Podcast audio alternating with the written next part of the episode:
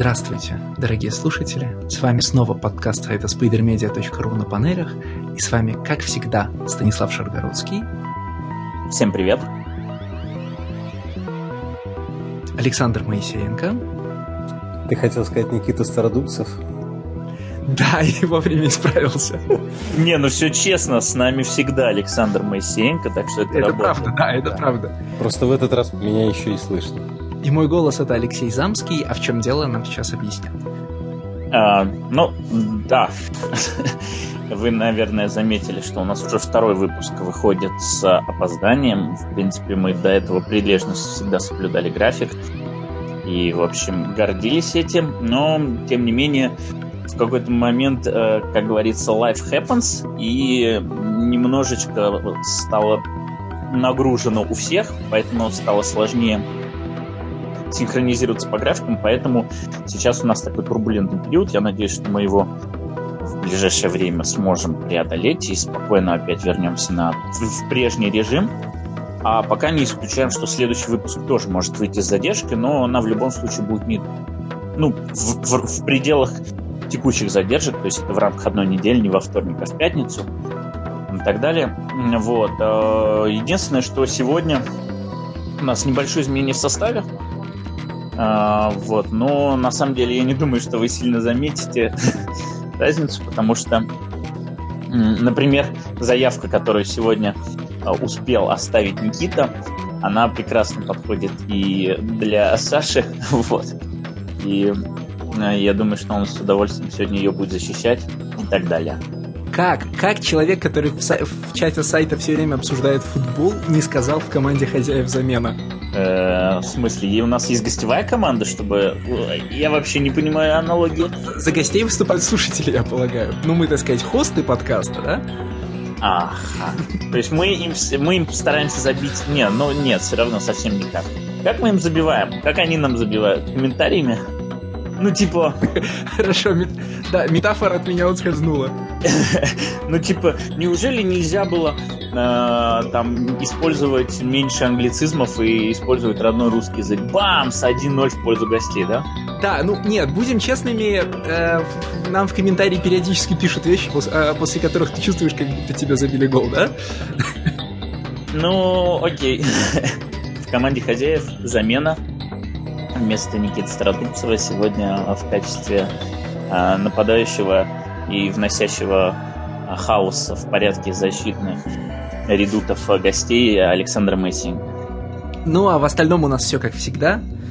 Четыре комикса по одной заявке от каждого из нас и одна от слушателей. Все, так сказать, все новое, актуальное. Э, супергеройки в этот раз нет к добру или к худу. Ну, впрочем, что мы обсуждаем, вы уже знаете, потому что вы, очевидно, видели страничку эпизода. А начинаем мы с, да, значит, с авторского дуэта, который мы заждались в подкасте, с Эда Брубейкера и Шона Филлипса. Не с серии, а я так понимаю, с ваншота. Как это правильно сказать? Это же не роман, да? Нет, это как ОГН выходил все-таки. Это, общем... это даже более того, это презентовалось как первый оригинал график новелс от дуэта. Ну, какая-то она коротенькая. Стал... В общем, мы начинаем с графического романа My Heroes Have Always, Always Been Donkeys, первого графического романа во вселенной Criminal, истории про девушку, на развитие которой сильно повлияли музыканты-наркоманы, на то, как она сидит в рехабе, и, на, и значит, на аферу, на которую она в этом рехабе подбивает своего товарища. Ну, человек, человека, с которым она в этом рехабе познакомилась. Ну, я так понимаю, что спойлерим мы обычно по ходу обсуждения, а не во время анонса.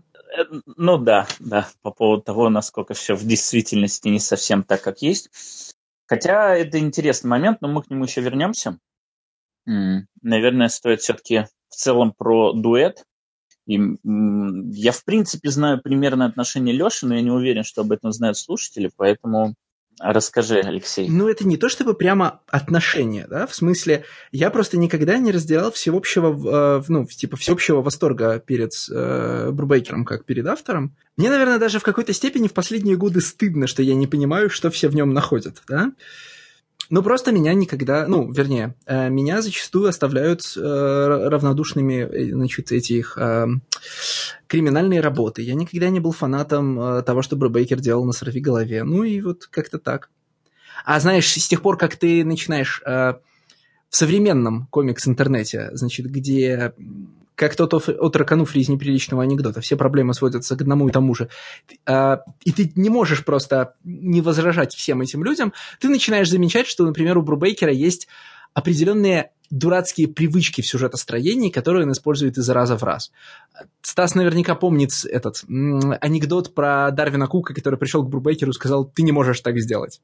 Да, да, знаю. Ну вот, про, да, ну, про женщину-кошку. И вот склонность Брубейкера, кто бы ни был главным, э, значит, э, главной ведущей силой в сюжете, придет какой-нибудь мужик и все поправит, она же проявляется даже э, в таких выраженно женских сериях. Ну вот в целом нас сегодняшний комикс в этом плане миловал, но я помню, что в чем? В Фатале, по-моему, есть эта проблема, да?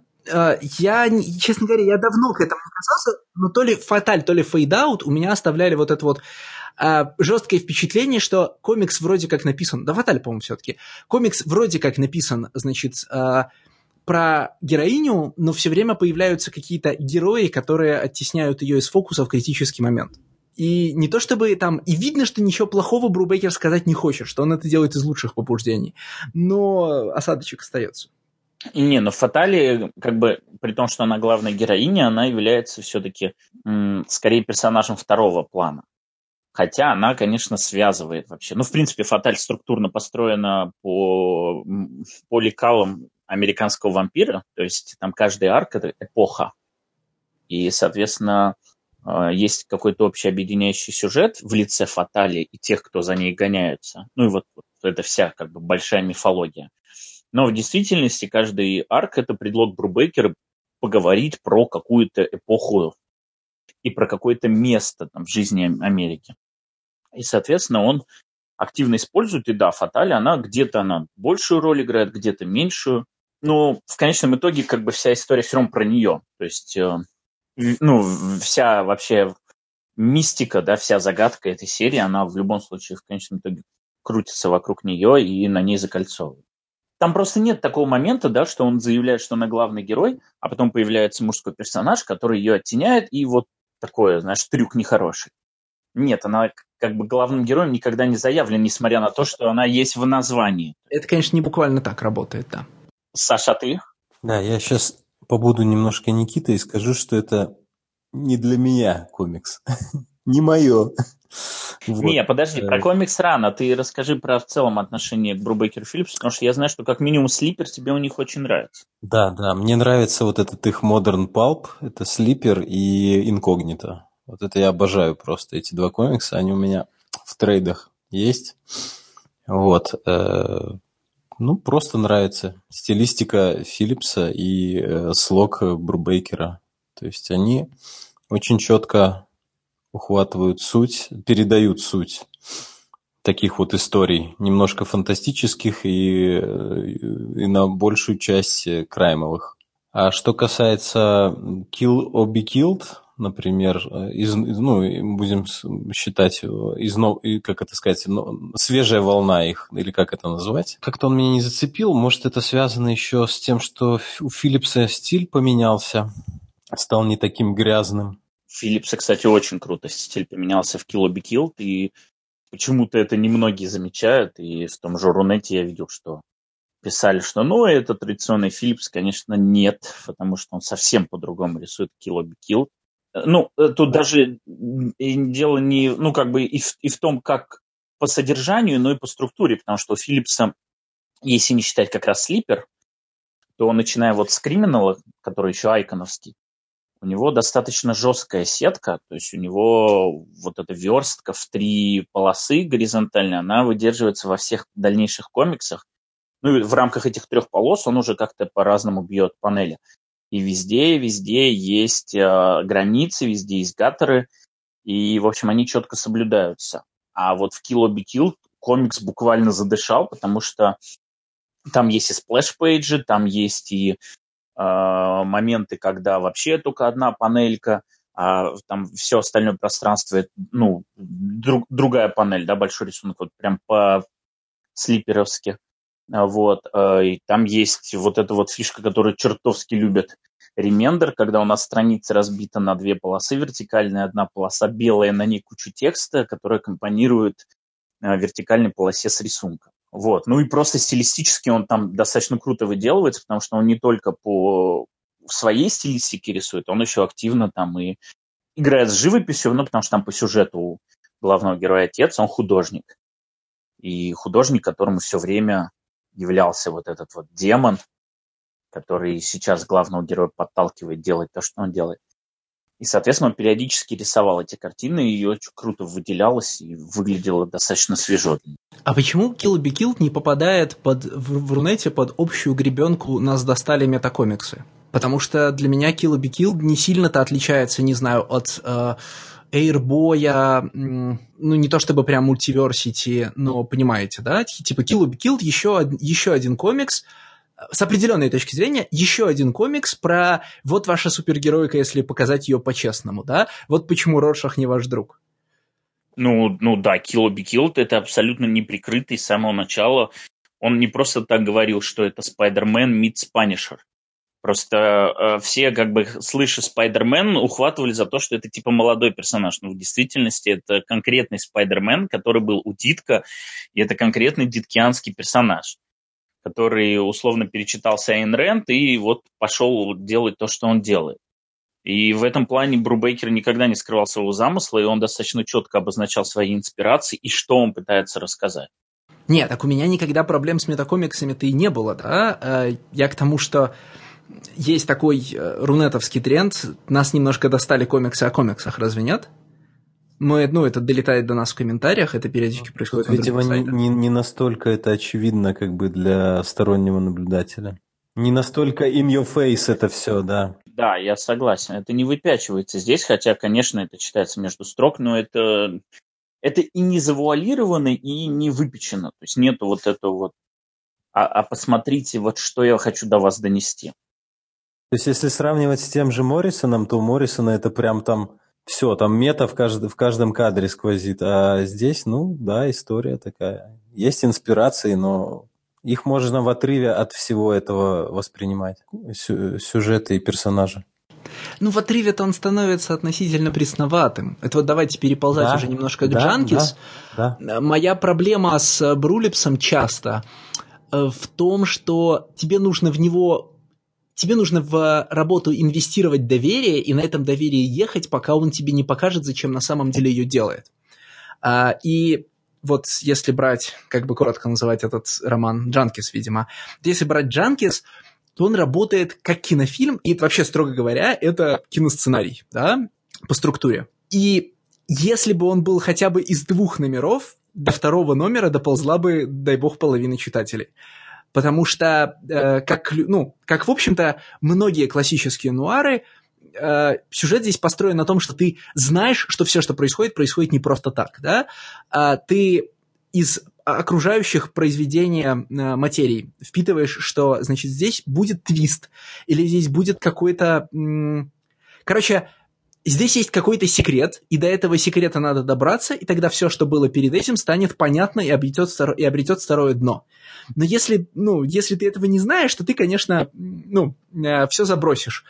И даже если ты знаешь, что тебе нужно до него доползти, но это произойдет слишком не скоро, э, у тебя тоже не хватит сил. Соответственно, если бы это был э, комикс из двух номеров, или комикс длиной 200 страниц, или еще как-то, в общем, он задержался бы дольше, чем ему были бы рады, все бы сломалось единственный способ вот для этого сюжета существовать, помимо того, чтобы быть полуторачасовым нуарным фильмом, это короткий графический роман. То есть что-то, что ты прочитаешь за один присест и доедешь до конца, ну, хотя бы потому, что ты уже начал, там, куда деваться, немного осталось.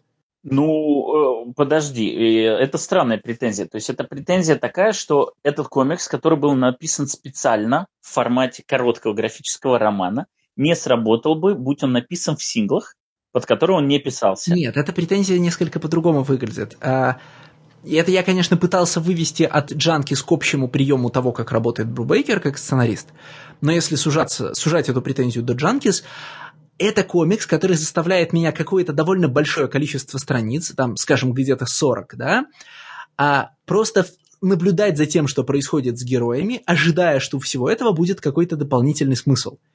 Этот смысл, конечно, в финале появляется, но типа на предшествующее э, твисту события смотреть, ну, не то чтобы не очень интересно, но как бы посматриваешь на часы в этот момент в кинозале, да? Вот, кстати, вы сказали, что это как бы часть, э, это спин-офф Криминал или что-то типа того, да? Да. Потому что, как бы, вот если бы надпись «Криминал» была на обложке, меня бы, наверное, сюжет интриговал гораздо больше и удерживал гораздо сильнее, потому что реально, как бы, это хорошо, приятно, профессионально написанный комикс, но смотреть тут абсолютно не на что. То есть ты его прочитал и пошел дальше. Погоди, а если бы э, была бы надпись «Криминал», как бы изменилось твое отношение? Ты мне, ну, как бы сбросил название комикса, я начал его читать, я не знал, что это «Криминал». Да, известные хорошие авторы, которые мне нравятся.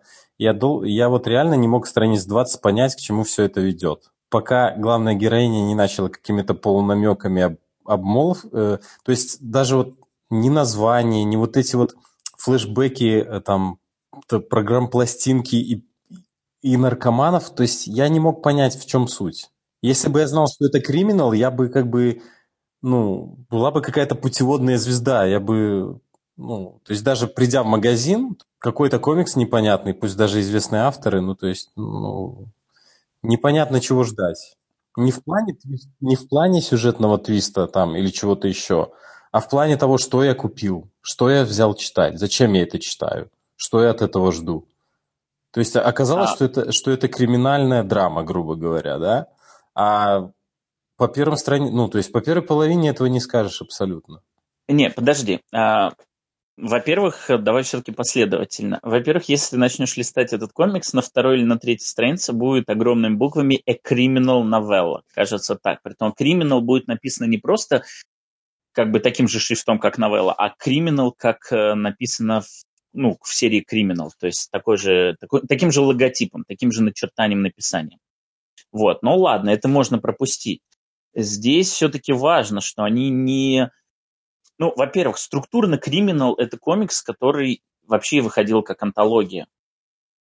Ты мог каждую историю криминала прочитать в отрыве от остального и довольствоваться этим. Но если ты, конечно, читаешь все, то для тебя ну, начинает работать второй слой, потому что там постоянно происходят скачки, там в неожиданно персонажи второго плана из одной истории становятся главными героями другой истории, происходят скачки во времени, мы возвращаемся к детству. Да, там есть, конечно, семья Лоулосов, которая является таким стержнем, на, на которых все это держится. Но они все равно воспринимаются отдельно и так и задуманы, как восприниматься отдельно. В данном случае здесь еще сильнее на это делается упор, потому что в промоушене практически нигде не было сказано о том, что это криминал, и даже как бы до выхода комикса были исключительно догадки, что, ну, наверное, это вот, вот, наверное, это возвращение в ту стезю. Но так как это ни в каких промо-материалах нигде не участвовало, то и как бы это точно официально нельзя было сказать. Поэтому тебе никто не... Нет желания, да, и нет цели тебе сказать, вот, посмотрите, это новая глава в истории криминал. Новая глава в истории криминал вышла вот на имидже там, с первого выпуска. Это новый том криминал, это отдельная история. Хотя My Heroes Has Always Been Junkies, это да, в том же мире, более того, он достаточно сильно завязан на э, криминалском лоре, потому что вот да, вот этот финальный твист, он напрямую, и на самом деле он телеграфируется для тех, кто читал криминал, страницы типа за 20-30, он напрямую привязан к первому арку криминала про вот э, Лео, который там Кауард был, трус. Э, потому что эта девочка, ну, это никому ничего не испортит, это даже, я бы не сказал, что это как-то вас подготовят к твисту, но эта девочка, это та самая, которая была спасена, спасена в самом первом арке Криминал, которая в конце вот э, благодаря ему выжила. И, соответственно, стала главной героиней здесь. Но, опять же, это не обязательно. В принципе, то, что тебе нужно про отношения этих героев, тебе говорится в этом комиксе, и от того, что ты не видел, как они пришли к жизни такой, вообще ничего для тебя не меняет. Стас, это же разговор про промоушен. А почему не обязательно в промоушене было говорить криминал? Потому что, значит, э, selling point был такой. Брубекер и Филлипс делают графический роман. Этого достаточно, да? Э, как бы ты продаешь идею. Э, почему при этом внутри комикса написана криминал новелла? Потому что внутри мира Брубейкера и Филлипса криминал это не шапка антологии – это форма знака качества, да? Вроде как а, все работы с определенной интенцией и с определенным стар- старанием, да, идут под а, шапкой криминал и не, не выходят, ну, типа, не выходят как отдельные комиксы.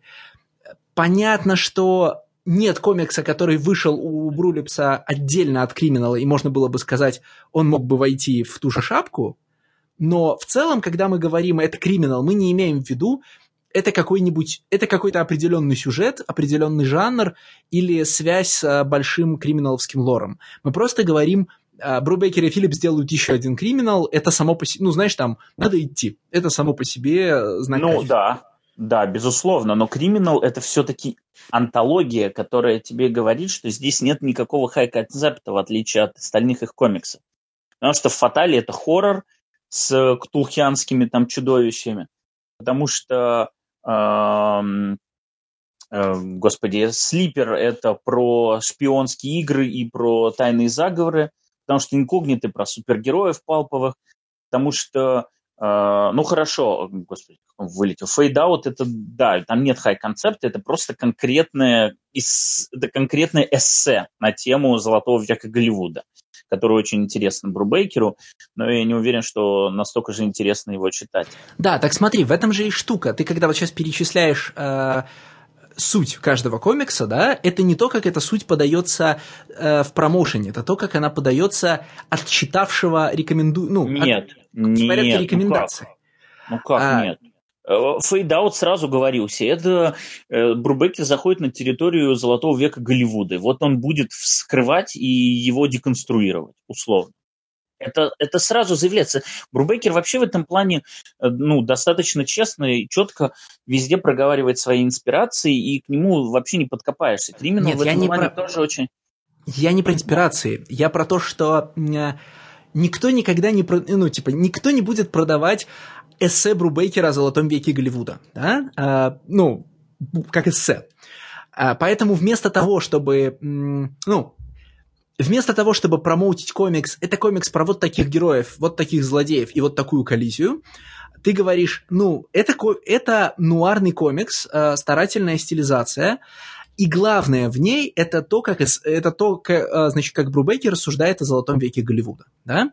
Точно так же, а, там, Фаталь важен, Фаталь важен не сюжет, не э, значит, заглавная героиня, а э, значит, проезд по, разно, по разным э, значит, таким, как бы сказать, жанровым установкам и стыковка, ну, там, и соединение, знаешь, там, там, бандианы и ктулхианы в одном месте, ктулхианы и что-то еще в другом месте, да? А, точно так же в каком-нибудь, э, как, блин, как называется эта велштормовская супергеройка, Слипер, да? Слипер. Я тысячу лет назад ее читал. А ты не садишься ее читать, как еще один супергеройский комикс. В смысле, вернее, не так. Брубейкера интересуют э, определенные деконструкционные вопросы, но он говорит тебе, смотри, это мрачная супергероика с эффектными персонажами, а теперь, когда я тебя заманил, поговорим о важном. В этом смысле криминал – это способ заманить тебя в, значит, в любой блудняк, да? Потому что криминал – это, э, ну, что бы ни выходило под шапкой криминал, это будет там, типа, мощно, да, Брубейкер и Филлипс заслужили. И в данном случае, если бы это были не Брубейкер и Филлипс, в случае с Джанкис, мы бы э, ис- исчерпали весь запас шуток про то, как Уоррен Эллис читает Википедию и пересказывает ее читателю. Потому что наполовину, э, значит, этот графический роман – это пересказ Википедии. А, вот. Соответственно, э, когда мы поглощаем вот бесконечное по ощущениям количество страниц с а, музыкальной тривией про то, кто был наркоманом и к чему это привело, мы покупаемся на то, что все это нужно для того, чтобы получить a criminal novella, да? либо чтобы получить первый графический роман Филлипса и, ну, Брубейкера и Филлипса. Да? Ни в коем случае это не комикс, а, из которого мы хотим... Если бы не было одной из этих двух заманух, а лучше обеих, мы бы э, в общем, проигнорировали весь этот, всю эту тривию, потому что она, в общем-то, ну, ни для чего не нужна. И одновременно она для Брубейкера является не то чтобы самым интересным в этом комиксе, но если ты ее вынешь, э, сюжет-то останется довольно проходной. Ну, как проходной? Традиционный сюжет нуарной новеллы, которых 12 на дюжину, да, и которые в антологиях криминального рассказа наверняка выходят пачками, я давненько уже в них не заглядывал. Э, Получается, что все компоненты этой истории работают на то, чтобы продать другие. Я не открою криминал не от Брубейкера, условно, там, проходной криминальный роман не от Брубейкера. Я не открою роман от Брубейкера, где на 30 страницах ничего не происходит, если это не будет криминал. Я не буду читать музыкальную тривию, если это не будет э, нуарная история. Я не буду читать эту, ну, ну, типа, я не останусь в хорошем впечатлении от такой нуарной истории, если она не будет сопровождаться, э, значит, музыкальной тривией, шапкой криминал и Филлипсом. Я не согласен с тобой. Я, э, со... смотри, сейчас важно. Я не пытаюсь сейчас защитить этот комикс, потому что с... абсолютно э, согласен в том, что это, наверное, слабейший комикс, который я читал за черт знает какое количество времени. Но я не согласен с теми тезисами, которые ты сейчас выдвинул. Криминалом здесь никто не пытается продать он находится внутри. Ты купил книгу, и ты потом узнаешь. Это как бы для тебя бонус. А, это между делом в мире криминал, но вообще мы не посчитали это нужным даже вынести на обложку и не посчитали это настолько важным, чтобы вам об этом сообщить в первую очередь. Это просто для тех, кто в теме, дополнительный такой вот бонус. А на самом деле это наша первая графическая новелла, в котором, в общем, Брубейкер делает то, что он делает везде. Он рассказывает э, и рассуждает на интересные ему темы там, голосами разных персонажей. Э, в «Криминале» он это особенно сильно зло, не злоупотребляет, а особенно сильно увлекается, будь то деконструкция Арчи э, или воспоминания комиксов про Конана 80-х, или про... Э, это, это я сейчас просто перечисляю те комиксы под шапкой Криминал, конкретно под шапкой Криминал, которые выходили в Image было два спецвыпуска. Один был конкретно про э, Конана э, в 80-х, то есть марвеловских, Барри Виндзор-Смитовских. А второй был про кунг-фу и, ну вот в Марвел, когда была это, это про Шанг-Чи кунг-фу, и плюс э, про хоррор-линейка, там Werewolf, Tomb of Dracula и так далее. Вот конкретные точки инспирации, которые даже прям на обложках везде телеграфировались, пожалуйста. Criminal часто был про это. И здесь просто нету вот именно комиксного да, прошлого, к которому можно привязаться. Здесь немного другие как бы, точки вдохновения. Но, но Брубейкер, честно говоря, никогда не был про сюжет. Ну, точнее, в, вот в авторских работах, да, он в меньшей степени был про сюжет. Он был в большей степени про вот монолог, про вот эти все рассуждения, про разговоры. Вот он про это всегда был. Сюжет, э, ну, любого вообще комикс Криминал можно, если разложить на сюжет, то он будет простейший. Там revenge story, там revenge story, там э, blast from the past, да, я не знаю, как по-русски, это что-то из прошлого, да, вернулось, там любовь прошлого, как вот в Арчи было в этом плане здесь никто не пытается никого удивить. Здесь важно это вот, вот весь этот закадровый монолог главной героини и вот все, все, все, что она говорит. Вот, вот про это этот комикс, и про это всегда был Брубек. Ну, я не буду говорить во всех комиксах. Да, конечно, в тот же Sleeper, например, он намного больше держался на сюжете, но просто потому, что это была вселенная WildStorm, потому что там нужно было как-то что-то куда-то двигать. Никто не даст тебе 24 номера рассуждать об интересных тебе темах, тем более, когда ты, в общем-то, еще ноунейм. Потому что тогда, когда Брубейкер с Филлипсом делали Sleeper, у них не было никакого ни Criminal а, никаких марвеловских заслуг Капитана Америка и там Железных кулаков. Все остальное, и, и в этом плане Fade Out не отличится, все остальное это буквально эссе. Всегда Брубейкер всегда в, такой, в таком жанре работает. Он берет интересную ему тему, и он пишет на эту тему эс, комикс-эссе. Другой вопрос, тебе, может быть, эта тема неинтересна, и, соответственно, в том же самом криминале, да, не все вещи всем заходят. Опять же, возвращаясь к комиксу вот Last of the Innocent, который про Арчи, он, э, он вызвал дичайший восторг у американской публики просто потому, что для них это супер актуально, супер близко. У русского читателя он не вызвал такого восторга, просто потому что какие черту арчи, да, но ну, так, на тот момент, что мы на этом росли, да нет, не смешите. Поэтому многие эти вещи, они просто тебе темой эссе, которую он выбрал конкретно в том, в, в том комиксе, она тебе не близка. Точно так же здесь. Да, вот, э, мне та тема, которая выбрана здесь, она мне не близка. Поэтому, а уж тем более, что да, сюжет простейший, только вот финальный твист цепляет и только вызывает у тебя такую легкую хмык, потому что, ну, типа, мне подмигнули, спасибо, э, как бы кого-то это шокировало, а меня не просто шокировало, а еще и вот, да, да, я знаю, о чем идет речь. Это приятно, но это не обязательно. А кому-то может понравиться, кто-то вот точно так же фанател на этой музыке. Возможно, для кого-то эти мысли, которые он излагает, будут близки и так далее у меня в этом плане нету претензий к сценарию вообще никаких. Просто он, как вот Никита любит говорить, он не для меня. При том, что я очень люблю работы этого дуэта, но я прекрасно осознаю, что есть некоторые вещи не для меня. Вот Out не для меня. Мне не понравилось это эссе про золотой век Голливуда. А вот Kill or Be Killed был для меня. Мне очень понравилось эссе про э, диткианского протагониста.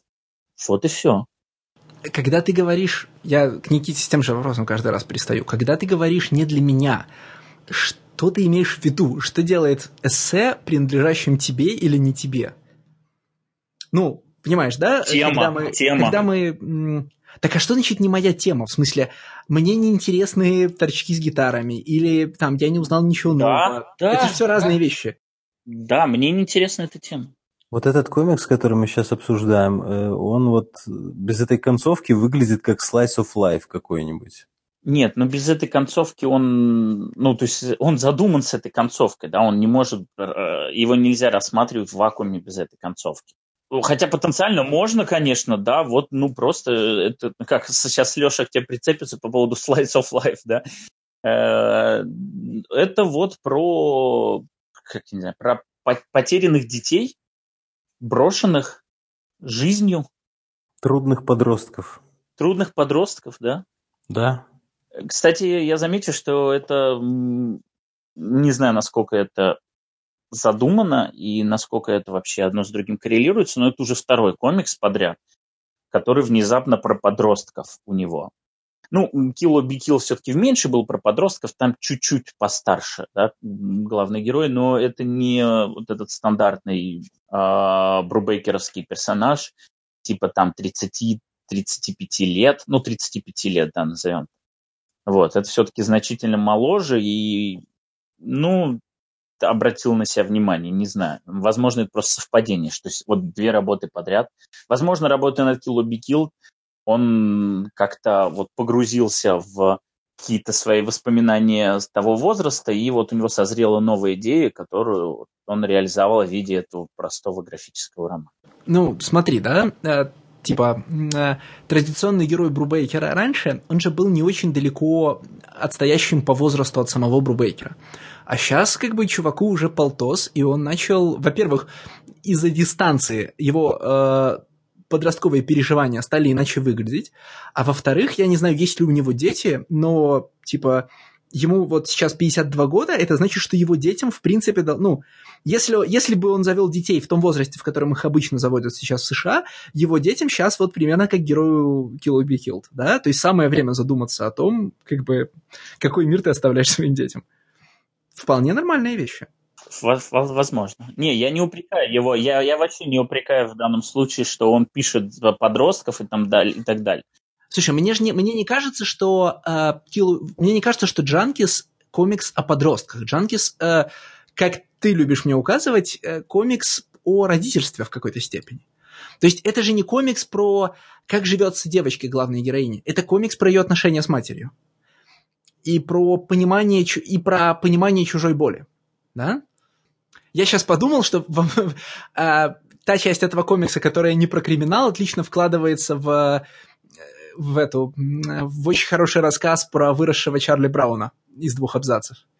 Ну, из, который, э, знаешь, наверное, нет? Про Чарли Браун посмотрел на своих детей и подумал о том, как много может им сказать. Мы, конечно, добавим его в примечание, но если в двух словах, то я напомню, что в Пинатс все взрослые разговаривают тромбоном. Ты видел хоть один мультфильм по Пинатс? Последний фоксовский. Ну, короче, я не знаю, как это устроено в последнем мультфильме. Э, в старых рисованных мультиках законы, закон жанра был такой. Дети разговаривают между собой понятными нам голосами, а взрослые разговаривают голосом тромбона. Мы не слышим их слов, потому что дети их не слушают, ну и как бы говорят с ними из другого мира.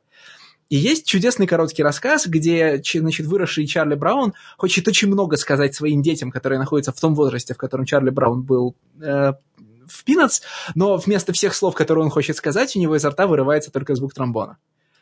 И вот, значит, э, в некотором смысле э, Джанкис – это же история про то, как, как главная героиня проходит от, от, от э, этапа, на котором она воспринимает вот эти, значит, песни страдающих, песни страдающих наркоманов, назовем это так, как песни о ее собственной боли, к моменту, когда она понимает, что это песни про что, в общем, это песни про боль ее матери, и начинают ее лучше понимать, да. А это же возрастная штука.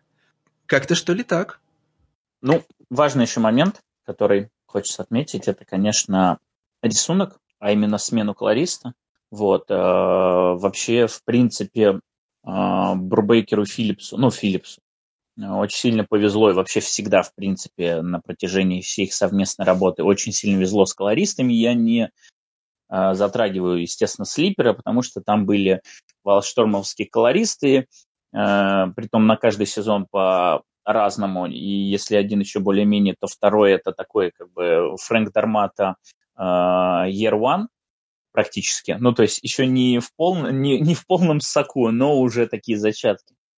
То, начиная с криминала, у них всегда был очень-очень сильный третий человек. Сначала это была Вэл Стейплс, а потом, а, соответственно, она и инкогнито им красила. Потом посередине, кажется, Фатали или раньше появился Дэйв Стюарт, ну, понятно. А, а потом для них третьим полноценным коллаборатором стала Элизабет Брейтвейс, с которой они э, и Out издали, и Kill Be Killed, и те самые выпуски Криминала. И, в общем-то, и не расставались бы, если бы вот не произошел у них какой-то конфликт, о котором они не распространяются, но, тем не менее, э, в общем, от интернета особо ничего не скроешь, и насколько, насколько я знаю, я, опять же, не погружался и не сильно в этом плане копал, но с Брейтвейзера они больше работать не будут, потому что она как-то нехорошо замешана со всем комикс-гейтовским движением. Не знаю, насколько она прям поддерживает, не поддерживает, но, в общем, у них достаточно сильные, видимо, идеологические расхождения в этом плане, поэтому from now on, да, с, начиная с этого комикса, у них новый колорист, и это Джейкоб Филлипс, собственно, сын Шона Филлипса, который, я так понимаю, здесь дебютирует. Я не знаю, есть ли у него какие-то другие работы в отрыве от рисунка отца, но вот дальше криминал тоже весь будет красить он. И это достаточно сильно выделяется. Понятно, что у всех колористов свой э, разный стиль, но все-таки переход от Стейплс к Стюарту и Брэд Уэзеру, он был более гладким. И, возможно, для тех, кто вот прям захлеб читает все комиксы Рубейкера и Филлипса, они не, даже не замечали их. А здесь все-таки он достаточно сильно бросается в глаза. Ну, во-первых, потому что здесь совершенно другая палитра, которая используется. Здесь она, в принципе, очень ограничена. Да, вначале нам обозначают все основные цвета. Э, вот фрейминг, э, вот это вот э, сегмента, это и голубой, розовый, песочный, и, кажется, немного зеленого. И в дальнейшем, в принципе, там происходит вот буквально как при печати, что ли. То есть вот пр- практически это смиковская палитра, которая э, в различных сочетаниях используется. Но, опять же, не в каких-то там очень сильных, а буквально вот два цвета из этих четырех берутся, и один накладывается на другой, вот, пожалуйста, мы получаем там третий. Получается, на мой вкус, очень кайфово, кстати. Получается кайфово, но одноразово мне кажется, что это одноразовый ход. В смысле, я вот не уверен... Ну, понятно, я не готов тут отделить, знаешь, э, Джейкоба Филлипса от, значит, от Шона Филлипса в, в смысле, кто что делал. Ну, не, мне непонятно. Но если рассматривать э, вот цветовую работу саму по себе, я, честно говоря, вот на какой штукой ломал голову. У меня есть ощущение, но я его не проверю, пока не возьму в руки бумажные издания, э, что здесь сознательно чуть-чуть выкручены цвета. Этот, ну, то есть, э, почему, почему проблема с бумажным изданием, в смысле, с его отсутствием? Потому что, э, ну, по-моему, мы про это уже в подкасте не раз говорили, когда вы читаете комиксы с монитора или, значит, экрана планшета, вы видите их подсвеченными изнутри, это меняет цветопередачу относительно того, как было бы, если бы, ну, если бы свет отражался от бумаги, да? Поэтому некоторые цвет, цветовые решения, ну, типа, сейчас, понятно, весь мейнстрим ориентирован на то, что вас будут читать с комиксологи, и поэтому вас прям сразу красят так, чтобы вы смотрелись хорошо на экране, но здесь я не уверен. Но пока я не увижу это на бумаге, я не смогу понять, а мне кажется, или э, Philips подкручивает цвета относительно привычной пастельной гаммы, от чего они становятся немножко такими э, крикливыми, нервными, да? То есть они чуть-чуть слишком яркие, как неоновая лампа. Э, чуть-чуть от этого неприятные. И вот эта пастельно-больничная гамма, которая должна быть комфортной, становится слегка дерганой и тревожной. И э, это хорошо гармонирует вообще с тем, как он красит э, фоны и, как бы сказать, интерьеры, потому что здесь же очень много пятен цветов, да, брызг. Вот почти каждый, ну, практически каждый раз, когда мы видим какую-то стенку, на ней есть брызги одного цвета поверх, ну, там, не, не, не поверх другого, не наложенных, да, а я забываю правильные слова. Какое слово, кроме брызг, бывает еще, Стас? В смысле? Ну, понимаешь, тут вот, блин, я не хочу сказать мелкодисперсный. Ну, а... Напыление? Наверное. Ну вот посмотрите на любую страницу, где есть какие-нибудь стенки, да? Это не стенки, правда, так покрашены, да? Это набор цветовых пятен, которые залазят друг на друга, э, периодически значит, прорываются в белый, и эти белые пятна могут быть в очень неожиданных местах. И от этого вот эм, все происходящее... Да, от этого все происходящее немножко трясется, да, немножко привлекает к себе внимание. Э, мне кажется, что как бы так и должно быть. В смысле, что это не у меня такой э, раздражительный эффект на цвета э, значит, Джейкоба Филлипса, а это осознанная атмосфера, да? Вот все здесь немножко тревожное, все здесь немножко с подвохом. Давай по порядку. Во-первых, пока ты рассказывал, я посмотрел физическое здание. Я вот по комнате ходил, оно у меня прям под, под руками лежало, и я открыл. Э, цвета действительно в печати поспокойнее. Они более приглушенные, нету кричащего эффекта. Это первое, что прям нет, проверить. Прям нет вот этого эффекта, да? И, ну, безусловно, цвета очень яркие, да, в принципе. То есть тут как, как угодно, где не печатай их, они достаточно яркие, но на бумаге они намного спокойнее.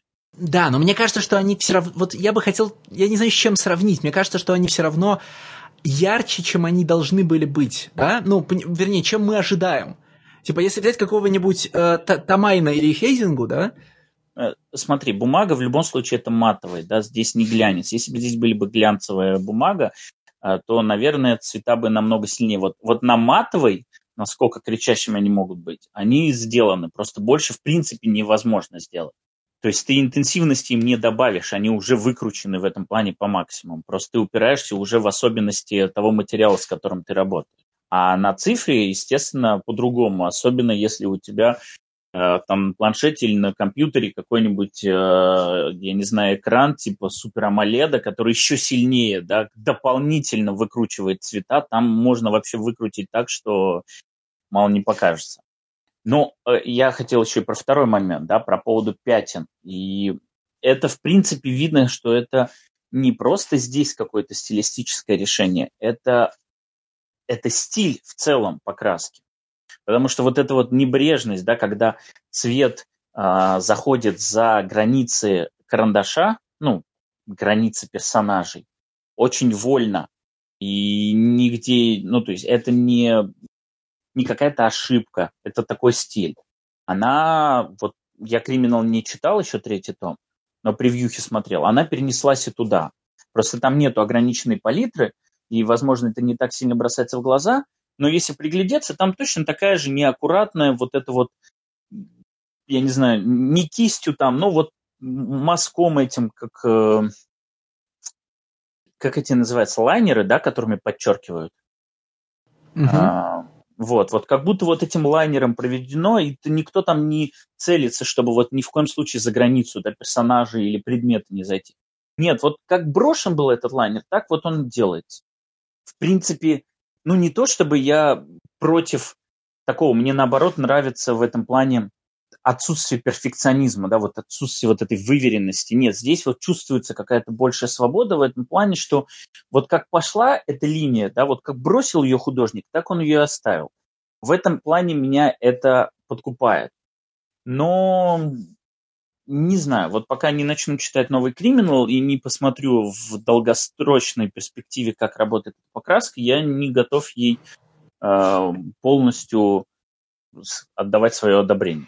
Ну вот я уже с огорчением вижу, что у Джекоба Филлипса на принтах с классическим Хокаем, там с, с Человеком-пауком есть те же самые техники, не, мож, не обязательно те же самые цвета, ну и тут фиг поймешь, но совершенно те же самые техники вот этих, э, значит, брызг и пятен. И, ну, по крайней как это, э, гипотеза о том, что это специальный прием, примененный для Джанкис, разваливается, но, по крайней мере, в Джанкис создаваемый эффект хорошо работает на остальной комикс вот если он типа так будет красить все работы, это, эта шарманка может быстро заиграться.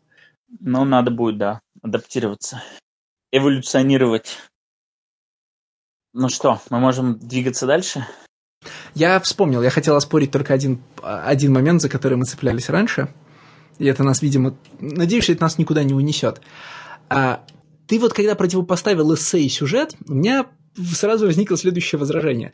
Мы же навалом знаем комиксов и авторов, да, которые свое эссе помещают внутрь сюжета не опускают его в параллелку, как в случае с Джанкис, а, и не упаковывают в середину, значит, э, не, ну, в середину несложного сюжета, как это вообще Брубекер часто делает, а используют, собственно, фабулу для того, чтобы рассказать, ну, там, тезис, антитезис, в общем, все, что они хотят рассказать в условном эссе, они рассказывают в сюжете. Конечно, эталоном э, идиосинкразии в этом деле является значит, мой любимый Старлин, у которого все персонажи отражают какие-нибудь позиции. Но это, потому, но это только э, там, комично опять вспомнить про Старлина. А так это же очень многие делают. Это сплошь и рядом есть у Мура, у Фрэнка Миллера, у, не знаю, Энглхарта. Да вот, блин, мы сегодня будем Калина Банна обсуждать, даже он этим занимается. Ну, подожди, я не говорю, что это уникально, но при этом ты называешь не... Нет, нет, нет, я говорю о том, не, что... Не последних авторов, да, я говорю, о том, кто... Я не говорю об уникальности, я говорю о том, что моя претензия к тому, что весь комикс нужен для того, чтобы подать читателю эссе, которое он бы не стал, не, будь, не стал читать, не будь комикса, другие авторы успешно решают, а, строя комикс не вокруг эссе, а внутри него. Понимаешь, да? Нет разрыва. Вот э, моя претензия не к тому, что меня заставляют читать эссеистику. Я каждый день в интернете читаю эссеистику. Моя претензия в том, что сюжет и эссе идут как бы отдельно друг от друга, да? И Джанкис можно разобрать на э, две с половиной больших истории, да? На криминальный сюжет, с одной стороны, про, не, про то, что, значит, наркоманам нельзя доверять который весь строится на том, что люди, что, значит, людям нельзя в определенных ситуациях доверять друг другу. Там все, все по-честному. Хорошая завязка, хорошая развязка, все по отдельности.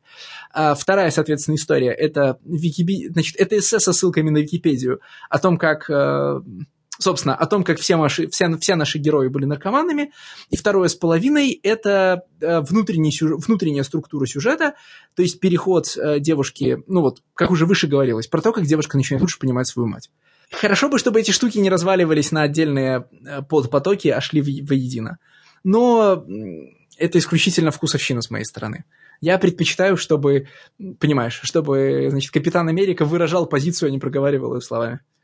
Это, это да, но все-таки вот Джанкис в этом плане слабое звено. Да, вот его реально легче разложить и легче предъявить претензии. Мы, собственно, это и делаем, потому что мы сегодня его обсуждаем но в остальных работах э, все не настолько не, не настолько просто, да, то есть когда я говорю о том, что в конечной сути это эссе, я не говорю о том, что э, это настолько можно просто развалить, да, и они идут параллельно, сюжет и эссе. Нет, все равно это цельные произведения, просто в конечном итоге читатель Бурбейкера, как мне кажется, как мне представляется, э, который вот следует за ним всю карьеру, он приходит за эссе он не за сюжетом приходит. Вот я именно это хотел сказать. Я не говорю о том, что сюжета нет, или он идет параллельно, или он идет в отрыве. Я говорю о том, что в первую очередь, когда идут читать авторские работы Брубейкера, именно с Филлипса. Потому что Вельвет, он все-таки больше про сюжет, но потому что он такими должен быть, да, шпионский остросюжетный э, боевик, он, в общем, про вот все хитросплетения и разные тайны и прочее. А когда мы говорим про вот то, что он делает с Филлипсом, идут за тем, чтобы прочитать эссе Брубейкера на какую-то тему, но при этом все это еще и аккомпанируется прекрасным рисунком Филлипса. Но, стало быть, надо подождать следующего криминала, чтобы выяснить, э, это у Брубейкера все еще эссеистика, или он с возрастом начинает просто, значит, э, ну, ворчать и рассуждать о жизни. И если он начинает просто рассуждать о жизни, то, дорогой читатель, хочешь э, хочешь читать комиксы, где интересный человек просто рассуждает, глядя в окно, открой для себя Харви Пекара. Я всем об этом говорю.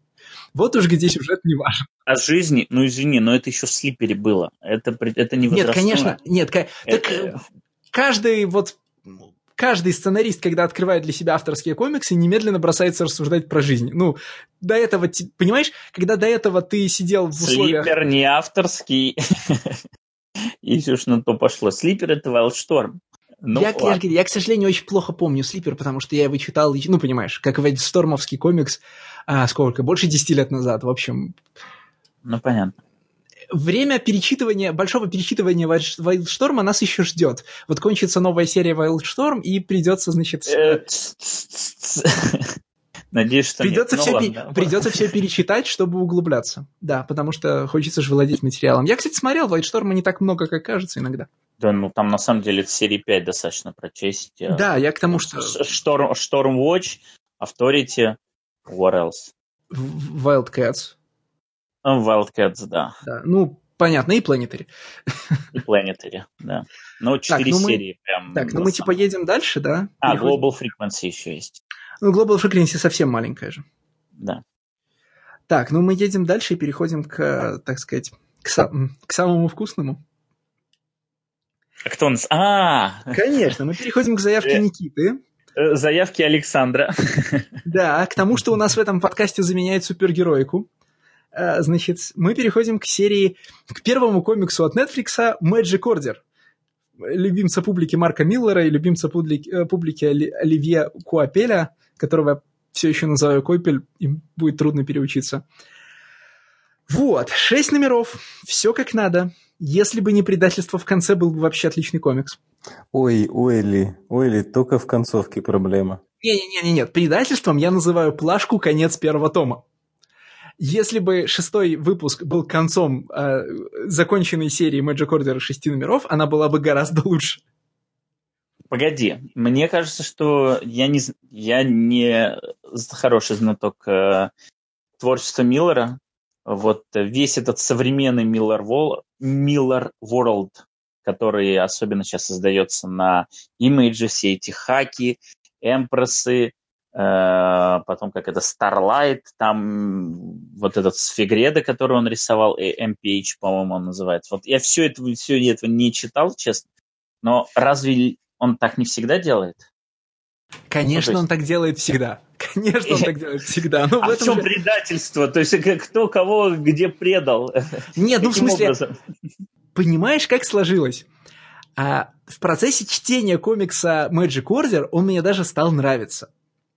В смысле, он, ну, там, э, будем честными, да, Марк Миллер помнит, с какой стороны берутся за ручку он плотный, он эффектный, в нем происходят вещи. То есть, как развлекательное забойное чтение, он работает. Это не там условный, я не знаю, кто у меня в последнее время был на полке, это не условный бендис, в котором ты доезжаешь до конца выпуска, думая, что тебе весь выпуск было нудно, но в конце выпуска он тебя чем-то цепляет, и ты открываешь следующий, да? Это не, ну, то есть, а, это нетфликовский комикс, но не, нетфликсов, но не нетфликсовская модель строить сюжет, а, как, ну, рассматривая серию, как бутерброд, у которого начало и конец должны быть вкусные, а середина, ну, как придется, надо час чем-то занимать. А, комикс Magic Order для меня на, на всех этапах работал, включая там эффектного злобаря, значит, в белой маске и треуголке, а, значит, всех вот этих около Джонов Константинов. Все это для меня работало, и я в какой-то момент понадеялся, когда вот наступил э, большой, значит, э, злодейский твист, я понадеялся, что это такой Wanted, что при всех недостатках этого комикса это законченная история с панчлайном в конце. Э, потому что вот из всего, что ты перечислил же, да, у всего этого есть длинные ангоинги, э, ответвления, а, продолжения. Нет, нет. нет что? все, что я перечислил, это все мини-серии. Нет, вот подожди. такие же. У Юпитера есть бесконечная to be continued. У Юпитер я, во-первых, Юпитер я не назвал. Э, Ой, ты Юпитере... назвал Starlight, да, точно. Я назвал Starlight, но в Юпитере, подожди, в Юпитере была конкретная серия, но из-за того, что Quietly очень долго рисовал сюрприз-сюрприз, он решил нарисовать вот этот приквел с, по-моему, Вильфреда Торресом, который, по-моему, вообще никому не впился просто. Не, Вильф... не ну Вильфред Торрес, он впился, конечно, потому что от Марка Миллера нормально, наверное, денег получил. Вот, а по-хорошему Юпитер Легаси он должен был быть, просто он был большой сразу, там, на 12 номеров. А все остальное это вот эти вот 4-5 номеров там и так далее. Но в них же почти всегда to be continued в конце. Если я правильно помню. Вообще, Миллер позиционировал Юпитер Легаси как э, «Властелин колец» нового поколения. Хорошо. Не, вообще, честно говоря, этот комикс настолько Марк Миллеровский, насколько это вообще возможно просто. Вот даже если ты прочитал два-три его комикса, это прям ты его узнаешь из тысячи. Потому что все то, о чем говорит Леша, это, в общем-то, пыль в глаза. Потому что все вот эти вот крутости, это, это реально это комикс просто, который в нем сюжет это а, просто нить, который он смешивает, связывает один крутой момент с другим крутым моментом. Один balls to the wall с другим, с одной крутой концепцией. А вот э, первый раз я сбежала из э, утробы матери, когда она делала аборт. Охренеть! Ну это прикольно же, да? То есть ты смотришь... Это ну, самое. Ну... Я, я это называю телепортация в масло. Есть такой мем. Тут была телепортация в матку. Из матки в матку это просто ты читаешь и думаешь, э, ну, э, это insane, ну, это просто безумно абсолютно, ну, клево, вот, э, ты в этот момент, вау, но при этом оно, ну, как бы, что оно, оно, добавляет только то, что, да, главная героиня из любой ситуации найдет выход, вот, вот, да, в конце нам это отстрелится, но можно было это другим способом показать. Вот, да, у нас есть крутой злодей, в венецианской маске, ну, класс, вообще, вот, у нас есть несколько этих образов, да, там, э, привет, Леша, маска чумного доктора, класс, просто дизайн, да, маска венецианская, ух, вообще шикарно, а еще так эффектно, раз махнул палочкой, затопило, два махнул палочкой, комната, в которой все забывают каждую минуту, ты перестаешь замечать какие-то предметы, забываешь, забываешь, потом забываешь свою жизнь. Это все прикольные концепции. И вот весь этот комикс набит ими, и на самом деле это было бы круто, если бы он до последнего это выдержал и, и, и не пустил вот эту вот сахарную вату в конце, когда внезапно тут оп-оп, и, и мы все отменяем, мы вас всех перехитрили, Wills within Wills, но это тоже миллеровское абсолютно. Да, это было в, в авторите, по-моему, из последнего, что я вспомнил. Да, да здесь вот все вот эти вот э, злодеи начинают побеждать. Это вот с Вонтедовских времен в каждом втором комиксе. Это крутые концепции, которые просто для того, чтобы читатели э, офигенно шокировать. А, это обязательно wheels within wheels, да, как бы план внутри плана, кто кого перехитрил там и прочее. Это чем страдает Хикман, но это всегда и у Миллера это было. Did you вот. really think you will get away with that? Да, да и да. это было, да. Марк Миллер комикс просто вот насколько он так, возможен. то, что ты описываешь, это же неплохо. А, в смысле, а, если нам нужно под это подогнать теоретическую базу, мне кажется, что в комикс-журнале эта штука называется моментизм, только я не помню, где я это слово подхватил. То есть нарратив как способ ехать от одного ухты момента до другого, да? Действительно, от телепортации из матки к картине, в которую ты входишь, ну, к городу, э, не городу, замку, который находится внутри картины, туда надо войти, к комнате про забывания, э, вот, значит, к, плен, к плену в книжках. И с точки зрения чтения э, ежедневной супергероики это нормальный способ относиться к нарративу, да? Раз в несколько страниц меня поражают классные идеи или красивой картинкой, я восхищаюсь, еду дальше. А, это же как раз хорошее, что мы знаем о Марке Миллере, да? И в свете там супергероики, которую мы с вами читали в последнее время, да, в последних выпусках, уж лучше миллеровские э, трюки, чем вот эти, да? Потому что, ну, сколько по совести ухты моментов ты вспомнишь в э, Justice League там за 15 номеров, да? Там, даже за 18. Ну, три. Ну, как бы... Не, ну, у Миллера просто передос идет этим over the top, Реально. Потому что у него больше ничего нет. Потому что сюжетик-то у него, ну, в смысле... Э... Пыль в глаза. Это Конечно. реально. Так это же основа блокбастера, ну, в том смысле, что в кино вы тратите, вам тратят миллион долларов, чтобы взорвать, значит, взорвать вертолет, и вы ахнули, да? Здесь тратят, ну, не миллион долларов для того, чтобы сочинить вам какую-то идею на одну страничку, чтобы вы опять ахнули. Хорошо бы, чтобы это во все, все во что-то выкручивалось. Ну, не выкручивается и ладно. Проблема только в том, что... Э, если эта штука заканчивается в конце шестого номера, это сравнительно изящный герметичный тезис. Миллер э, что-то сказал, интересное, неинтересное, неважно на, на, на данном этапе, и остановился, как он в, в свое время в Вонтеде, да, сказал и остановился. И даже вот, когда QKS существовал в виде первой лимитки, высказался и остановился. Но понятно, что Netflix хочет делать сериалы с продолжением, поэтому Миллер хочет пишет вселенную с продолжением. Но это же размывает э, любое высказывание, да, любой тезис. Представим себе, что у нас в конце э, публичного выступления, ну, короче, что в конце вот нашего подкаста мы будем говорить не мы закончили обсуждать этот комикс, переходим к следующему, а мы э, будем говорить, мы закончили первую часть обсуждения комикса Magic, э, там, Magic Circle, э, в смысле Magic Order, не переключайтесь, а и выпуск заканчивается на этом, да? Э, наверное, думаешь ты, автор хочет в дальнейшем сказать еще что-то более важное. Все, что он сказал до сих пор, было подводочкой. Но в случае с Миллером мы же знаем, что ничего более важного он не скажет. Так он да и тут ничего важного-то не говорит. Да, это другой вопрос. Со времен Вонтеда он перестал говорить важные вещи. Э, речь, речь о том, что ну, будет еще одна серия, в котором еще так очень круто будет, да, в котором будут опять цитироваться это не я с тобой тут заперт, а ты со мной, да, в которой в очередной раз... Хотя к, к магии, которую тут периодически... То есть она здесь очень такая либо крутая, из серии вот, вот забываю, комната, в которой ты забываешь, это прикольно сделано. Очень красиво, да. Да, либо она превращается в Гарри Поттеровщину. То есть, когда вот э, этот венецианский убийца нападает на главу клана, буквально начинается драка цветными э, этими, не лазерами, как это называется? Молниями. Молниями, да, да, цветными молниями. И это выглядит супер скучно. Вот просто насколько это возможно, да, при том, что ты ожидаешь, что вот сейчас они будут а этот это придумает, а это этот придумает. А нет, оказывается, до, просто до этого было так. Кто первый придумал, тот и выиграл. То есть там вот он, злодей придумал, что она должна утонуть в такси. Все, она ничего не может сделать. Вот он придумал, что ты в комнате, в которой все забывают. Все, ты ничего не можешь сделать, я первый, я выиграл. А тут вдруг ни с того ни сего они начинают бороться молниями. Ну, кстати, ты сейчас высказываешь буквально претензию, которую высказывали к экранизации Гарри Поттера. Ну, там, до определенного этапа мы смотрим на изобретательное использование заклинаний каких-то одноразовое, а потом просто герои-злодеи начинают разноцветными молниями фигачить друг друга, а значит, кто кого пережмет. Там такой да. армрестлинг происходит.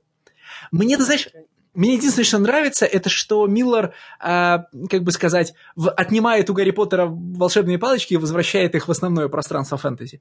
Как только вышел Гарри Поттер, особенно в кино, из всего фэнтези, э, значит, урбан фэнтези и все прочего, испарились волшебные палочки целиком. Вот просто полностью. Все поняли, что это принадлежность одной детской книжки. И меня это долго раздражало. И тут, наконец-то, есть волшебники, у которых есть волшебные палочки. Какая радость. Э, объясните мне одну вещь. Почему э, я долго не мог понять, в какое время вообще происходит действие? Потому что э, половина этого ордена, они носят шляпы и вообще одеты, как будто на дворе 30-е годы. В чем суть шляп-то этих всех? Они же типа фокусники. Нет, одно дело цилиндр там или котелок, но там реально люди в шляпах, как, как вот мафия какая-то. Ну, Стэтсонс cool, как говорил доктор Кто. А по-русски? В смысле, ну в шляпы это круто. Ну, очевидно же, что здесь а, мир магов нарисован эстетично, в смысле, вот непонятно только кому, Миллеру или Койпелю, да, просто нравится этот набор визуальных маркеров. Так же, как почему у него загадочный убийца носит венецианскую маску, плащ домино и треуголку, Нет, блин. Но, а? на то он и загадочный Просто убийца. это клево. Да, но да. это вообще никак не обосновывается. Но сцена на похоронах реально как будто хоронят там мафиози какого-то. Они в этих полосатых костюмах и в шляпах из 30-х годов. Я думал, это как-то будет обосновано, но нет. Ну, ну, ну, ну, ты многого очень хочешь, реально. И комикс, который и в сценарном плане наполнен просто крутыми штуками, он и визуально тоже наполнен просто с позиции художника, мне кажется, что здесь все-таки больше от Куапели это. Просто крутыми образами. Ну, не просто так. Я понимаю, там один человек в шляпе, там два, но каждый, буквально каждый. И это очень смущало. Я думал, что Дресс-код. это может быть 70-е, может дресс-код. Ясно. Когда, когда комедианта хоронили, все же тоже в шляпах пришли. То есть как раз тогда-то это и было, ну, в смысле, там-то понятно, это и было ретро. Но Миллер же не может без этого. Еще, еще одна ремарочка. Сейчас э, на Netflix, этот же Magic Order, да, собираются экранизировать и выпустить на Netflix. Но буквально вот на прошлой неделе на Netflix вышел сериал просто Ордер, тоже про магию, и это как-то очень странно на самом деле, по-моему, выглядит. То есть вот так вот э, мешанину такую создавать. Я не уверен, Саша, что э, мне, мне вообще в принципе интересно, как у них составлен контракт, какая у них договоренность с Миллером и так далее. Я так понимаю, что он просто накидывает идеи, а у них, э, ну, буквально первая правая экранизация. Или единственное правило экранизации. А уж делать из этого экранизации или нет, это как бы выбор Netflix. Нету обязательного, вот Миллер выпустил комикс, и мы обязательно по нему сделаем сериал. Хотя, безусловно, безусловно, все здесь в этом комиксе сделано в рамках ТВ-шного бюджета, потому что, ну, даже эти молнии, по-хорошему, молнии – это главный да, спецэффект, они очень легко сейчас рисуются без проблем, потому что вся магия, какой бы изобретательной она ни была, она очень легко воспроизводится вживую. Ну, забываемая комната, ну что там, картину убрал, эту стенку перекрасил там и так далее. О, вот она утонула в такси. Это все очень просто, и здесь не требуется какого-то сверхбюджета, поэтому, конечно, с прицелом комикс сделан, пожалуйста, экранизируй меня Netflix. А, так это же вот вообще твой комикс Netflix. Почему ты этого не делаешь? Но... А потому что с точки зрения Netflix, как и любой другой конторы, купить права на экранизацию не очень дорого стоит. Особенно, когда это, ну, там, Марк Миллер, который, конечно, по меркам комикс, насколько я понимаю, по меркам комикс-сценаристов он там э, хорошо обеспечен, но по меркам ну, людей, у которых богатей. покупают права для кино, он не обеспечен никак. Ну да, ну да, все верно. Ну, Netflix вообще, в принципе, сейчас очень агрессивен в плане наполнения своей библиотеки. И, ну, я об этом, кстати, писал и на Патреоне, и комикс э, ниши в этом плане для них как кладезь. Но они приходят не там не в Marvel и DC, да, они приходят, ну, потому что, понятно, уже у одних там один стриминг, у других другой стриминг, они идут в авторские комиксы и по максимуму цепляют одну, вторую, третью, четвертую концепцию. И, конечно, для них э, получить в свое распоряжение Марк Миллера, у которого есть несколько очень успешных экранизаций, а сколько у него? У него есть уже и Кингсмен, Три штуки. Кингсман, Кикэс и Wanted. А, и Wanted. Да, ну вот как минимум три комикса. Три, притом один из них, э, да оба, у обоих есть сиквелы, у Кингсмана и у Кикэс, у Кингсмана вообще будет третья часть.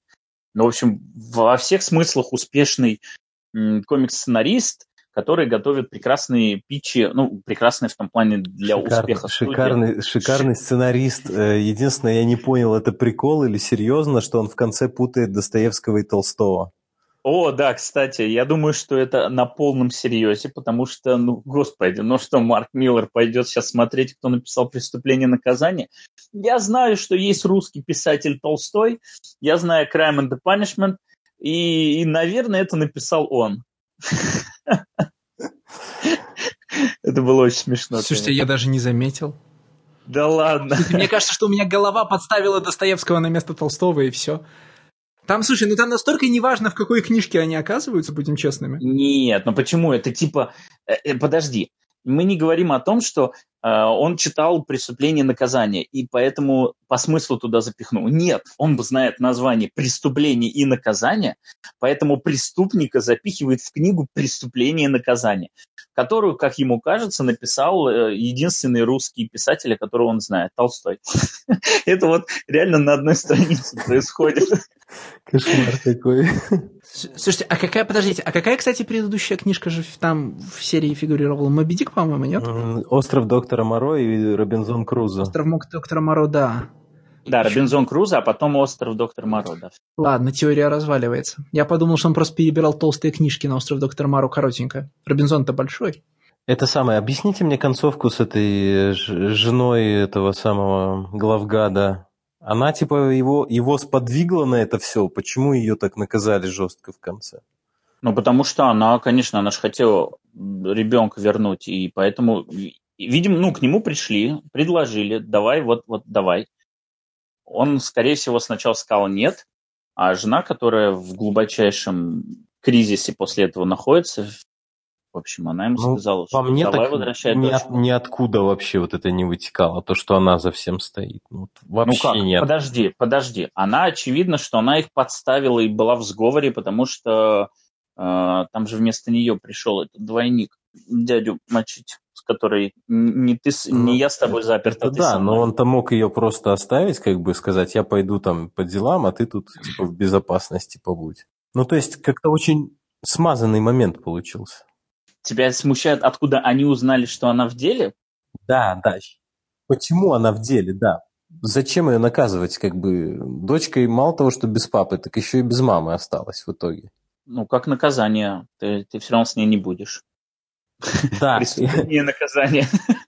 Папу они в конце простили постфактум, а мама, сволочь такая, гори в аду. Что ты хочешь от Марка Миллера, я не понимаю, Саша?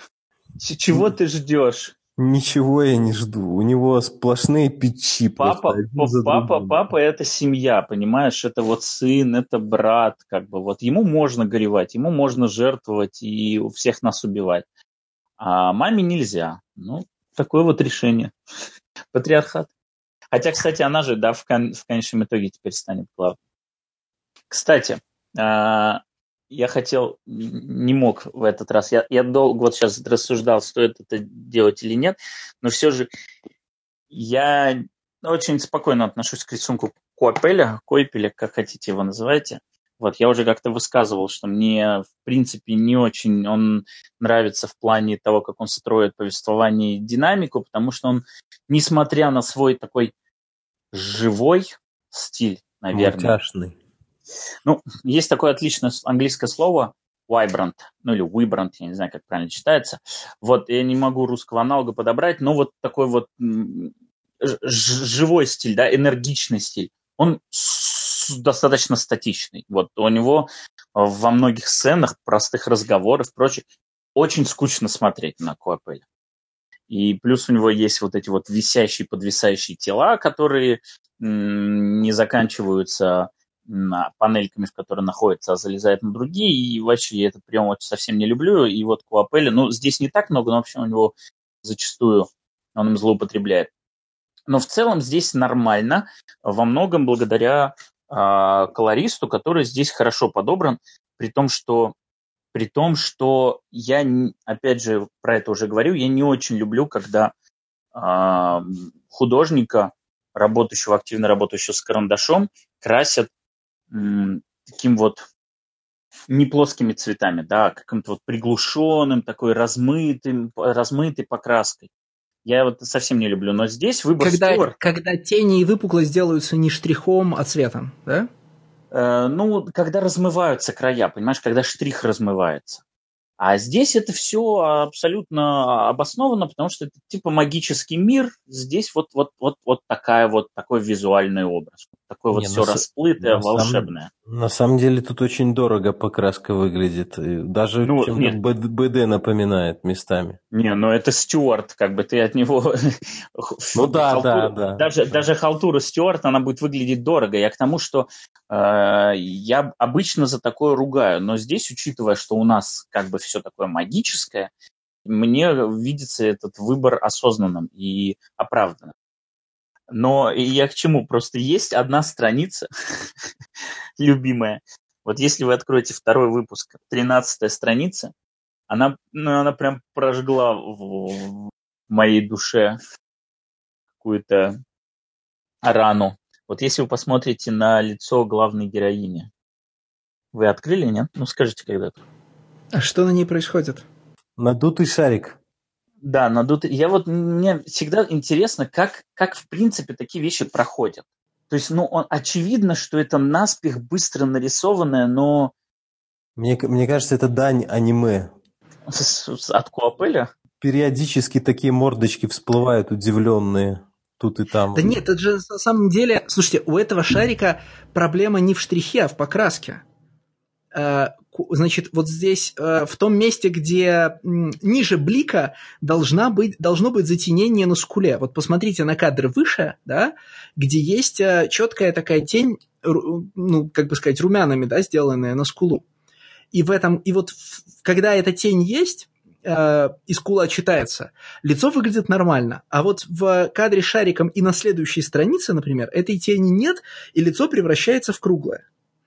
То есть это не вопрос штриха, это вопрос натурально mm. того, как... Э, но нет, подожди, это, это, это я согласен, но округлость лица никто не...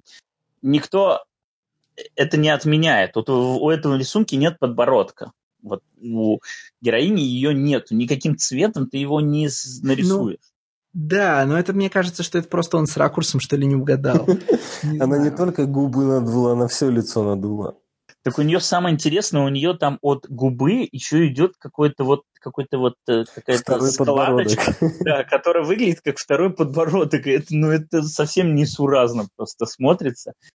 Ну, Нет. посмотри, сколько штриховки ушло на книгу правее. Все штрихи легли туда, сил не осталось.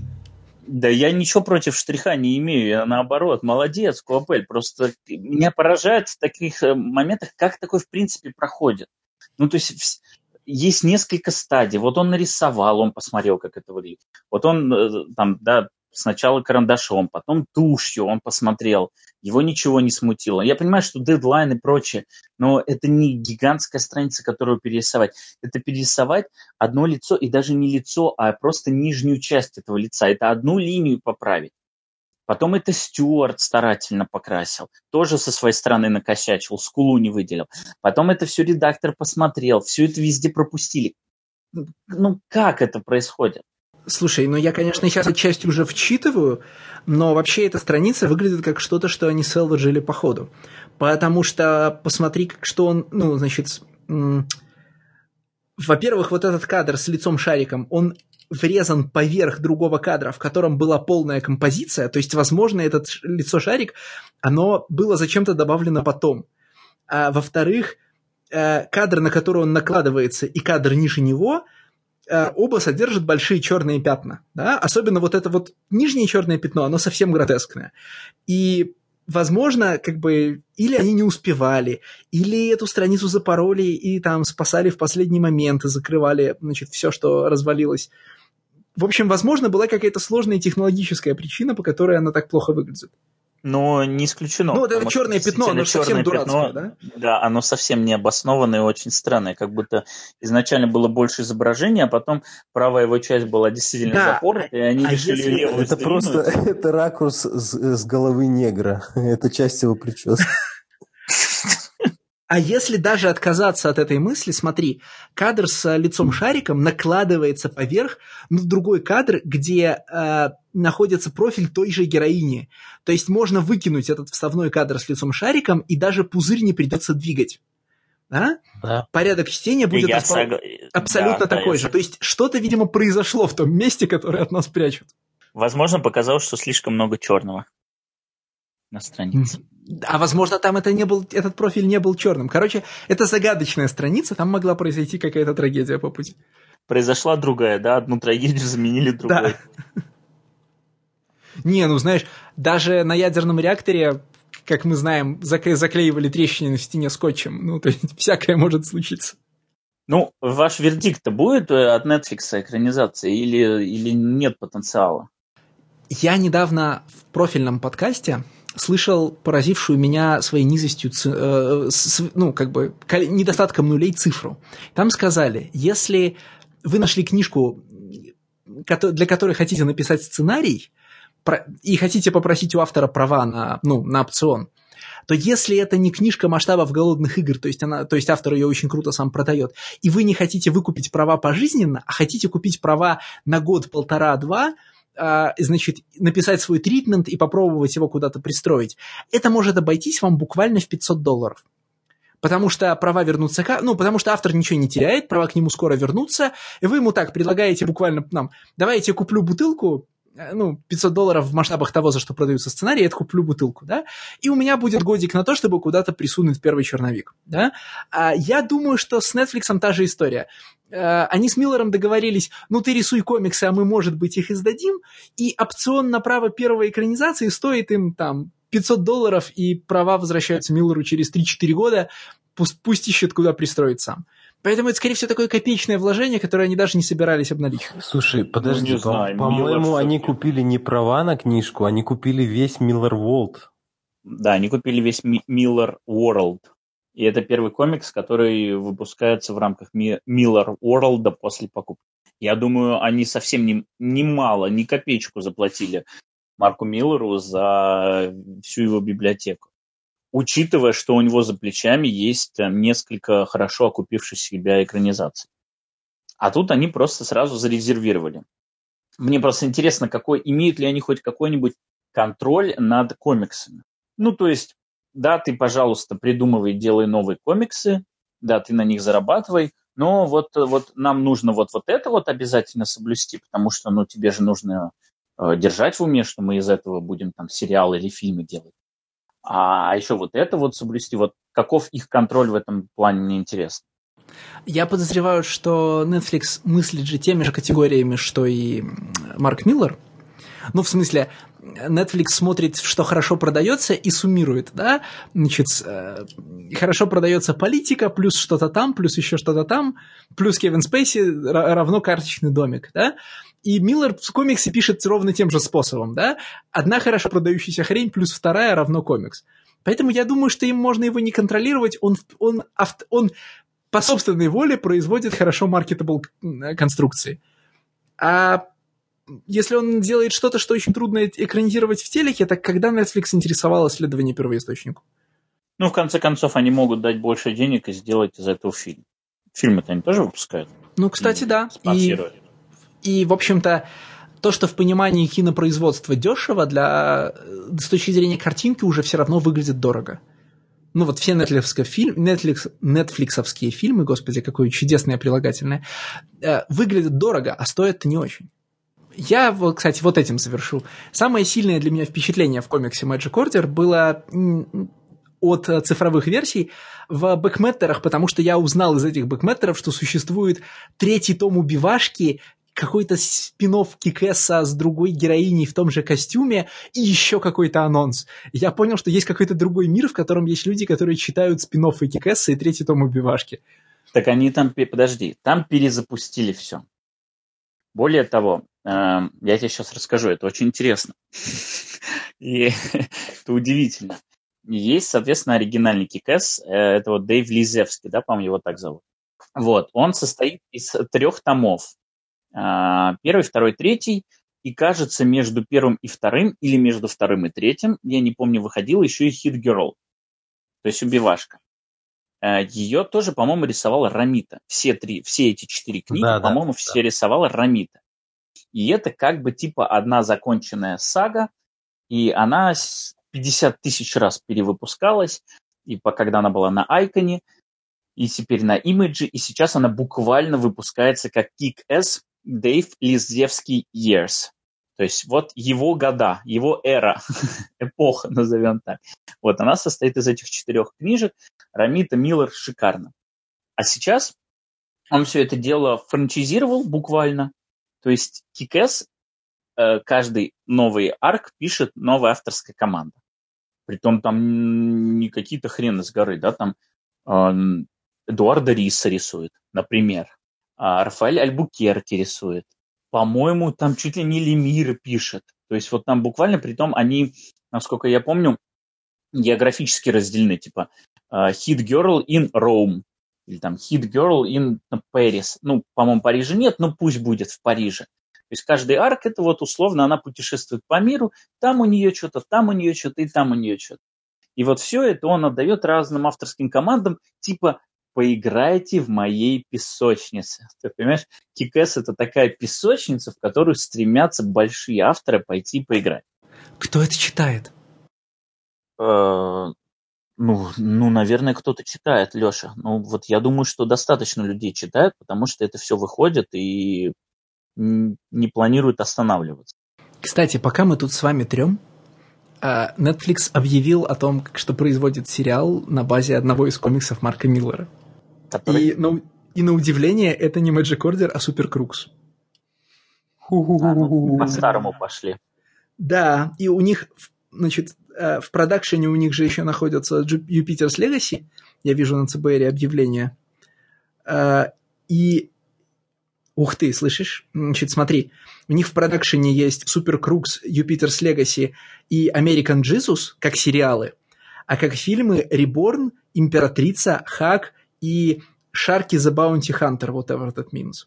А Sharky the Bounty Hunter это тот, который, это тот, который вышел один номер с, э, с Симоном Бьянки. Да. да. А, один вот. выпуск. Как вы могли заметить, никакого э, Magic Order в списке не имеется. Вот обидно, потому что мне кажется, что он-то очень-то нормально экранизирует. Да уж всякое лучше, чем, чем Хак или, или Суперкрупс. Вот этот ордер, который вышел на прошлой неделе, может, это оно и есть. Да нет, там же там совсем другие люди его там производят. Подрост... Да, там совсем подростковый сериал про, ну, короче, типа колледж, и там оборотни, магия, всякая хрень. И очень дешево, и очень довольно скучно. Да, я понял, что забыл рассказать, что с самим Кикэсом происходит, потому что Кикэс сейчас типа новый том, и там новая героиня, и, конечно же, это чернокожая девушка, потому что Марк Миллер в тренде. Вот. А, и первый том, чтобы все поняли, что это все, это все круто, это все еще мы, тоже рисует Рамита и пишет Миллер. Типа, ребята вернулись. Но начиная со второго тома, он точно так же уходит в чужие руки потому что второй арк пишет Стив Найлс, серьезно, а рисует э, Марселла или Марчелло Фрузин. Ну, в общем, вы поняли, да? Главное заманить, а дальше уже как пойдет. Да. Кстати, о чернокожих девушках, только наоборот. Э, в чем прикол? Почему в Magic Order главный герой выглядит так же, как главный герой Вонтида и главный герой э, этого Кингсмана? То есть в, Мэр... в Wanted он хотя бы, по-моему, должен был быть по замыслу похож на Эминема, да? Ну, в те времена еще. Но да. вот есть такой супер характерный типаж э, Марк Миллеровского главного героя, который вот одинаковый для этих трех комиксов, как минимум. И явно еще для каких-то, которые я не читал. У них одинаковая стрижка, у них одинаковая манера говорить, одинаковая челюсть. Э, они при этом Но... не похожи на Марка Миллера, да, не похожи на типичного шотландского гопника, которого он видит у себя, значит, во дворе. И, блин, ну почему они именно такие? Ну, вот э, есть такое, да, словосочетание regular Joe. То есть вот обычный простой парень. Вот, вот мне так, понимаю, мне так представляется, что в э, представлении Марка Миллера он выглядит именно так и всегда абсолютно одинаково, да? То есть этот регуляр Джоу имеет определенный цвет волос, да, и определенную форму челюсти. Вполне отлично. Вот просто эта история про то, как регуляр Джо попадает в совершенно разные удивительные ситуации. В Вонтеде была одна, в Кингсмане другая. А, ну, здесь э, он был. Слушай, этот Регула Джо попадает всегда в одну и ту же ситуацию. У него папа большой, ну, типа, у него папа обладает суперспособностями. Это всегда одна и та же ситуация. Но он просто по разным сторонам баррикад каждый раз. То там, то там. То он злодей, то он герой, то он злодей. Просто здесь получается такой твист, потому что он сбегает от необычной жизни к жизни Регула Джо, и поэтому вот так выглядит. Ладно. Клуб полуночников переходит к твоей заявке. Мы обсуждаем как это, самая, кру, самая крупная рыба в сегодняшнем подкасте – это закончившаяся в прошлом году серия Хэроу Каунти Калина Банна и Тайлера Крука, про которую э, Стас уже писал на Патреоне, куда можно сходить и послушать музычку, связанную с э, Хэроу Каунти. Э, да, мы про это еще поговорим. И, кстати, там можно будет найти примечание к подкасту. Сказал он в середине, потому что реклама, реклама в подкасте должна быть в середине, где можно будет увидеть страницы, которые мы обсуждаем, ссылки на статьи, которые мы упоминаем. Вот, вот это вот все, так сказать, в одной пачке под одной обложкой. Да, еще вы можете узнать, что Александр Моисеенко думает про художественный фильм «Капитан Марвел». Правильно, прочитать, что думает Алексей Замский, и услышать, что думает Александр Моисеенко. Да, действительно. Я, кстати, с удивлением для себя заметил, что Калинбан, которого вот прям так очень любят в э, Рунете Хайт. Прям вот, вот прям козел отпущения. Но это благодаря Дэдпулу, конечно же. У нас появляется уже третий раз, и, возможно, это даже рекорд, потому что мы обсуждали прекрасный в кавычках комик The Unsound, потом э, обсуждали Damned, и сейчас Hero County я вспомнил, что мне нужно делать какие-то вступления. Так вот, да, Harrow County это серия, это законченная серия с 32 номеров о э, девушке в глубокой американской провинции, которая наследует, наследует колдовство э, ведьмы, которую э, сожгли, и сожгли и повесили э, жители ее деревни, и какие, значит, про, и какие проблемы и болезни роста у этой девушки возникают в связи с этим колдовством. То есть на самом деле это роман о взрослении. Ну да, это роман о взрослении, о том, что э, наше происхождение, насколько наше происхождение способно диктовать нашу жизнь. Ну да, и насколько на, не, насколько на нашу жизнь влияет э, контекст, в котором мы выросли, ожидания от нас, направленные от других людей, наши собственные страхи о том, как бы... Ну, то есть это же на разных этапах Hero County, это же в этом смысле заходы на разные темы. Потому что в начале это роман о том, как на нас влияет ожидание других людей, да, ну, как бы, когда все смотрят на тебя и говорят, на роду написано, что с тобой происходит. А к концу это же уже становится романом о страхе превратиться в своего родителя. Ну, таким, такая м- характерная для большого процента взрослых людей мысль, о ужас, я превращаюсь в своего отца, в слэш в свою мать, да, и ничего не могу с этим поделать. Ну и параллельно эта же тема, она проскальзывает не только по главной героине, она и по... Вообще, в принципе, там есть такой классный твист, но он как бы не очень твист, потому что об этом достаточно рано заявляется, что большая часть жителей этого городка – это люди, буквально вылепленные из глины.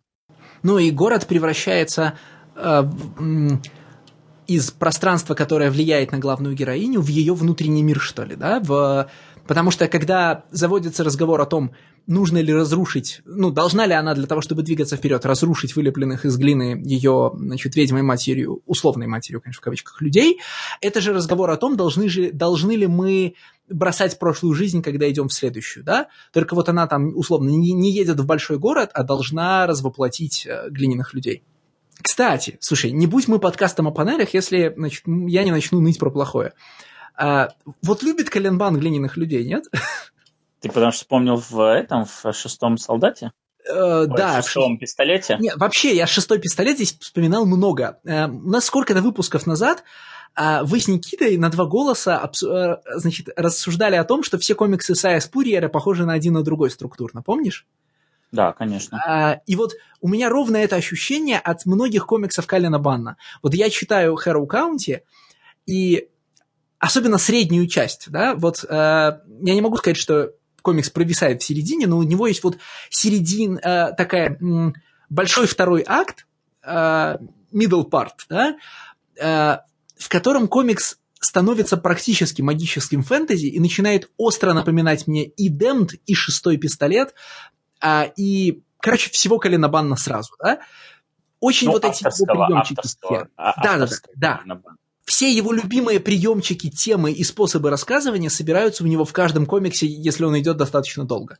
Я абсолютно с тобой согласен. А, и я абсолютно согласен, что этот комикс очень похож структурно на шестой пистолет. И, и я его за это очень люблю, потому что мне очень нравится вот, вот такое последовательное развертывание э, сюжета. То есть у нас есть каждый раз заявляется главный герой. Вот вокруг главного героя есть очевидный конфликт, который нам заявляется сразу, при том, что в шестом пистолете, что здесь, он заявляется буквально с первой страницы. И нам сразу заявляется, вот мы будем рассказывать историю про вот этого персонажа. Про этого персонажа, который находится вот в таком-то конфликте там с кем-то, неважно. А потом нам начинают потихонечку, потихонечку все это расширять. Начинается такой знаешь, ну, world building. Это вот мы ставим все на паузу, а сейчас расскажем, что вот вообще на самом деле, что здесь все намного глобальнее. Но при этом, увеличивая масштаб истории, мы все равно всегда, что в шестом пистолете, что здесь сфокусировано на главном герое. У Бана не происходит момента, когда внезапно он начинает заигрываться в концепции вот этих вот бессмертных богов, которые там на протяжении всего человечества там так-то, так-то друг с другом играют, пантеон там и прочее. Нет, всегда они вводятся, они вводятся буквально там одним номером, и нам сразу же показывают реакцию главной героини на это. Нам показывают, как она теперь существует, осознавая, что, возможно, она не перерождение матери, а перерождение другого персонажа, который ее мать буквально сожрала.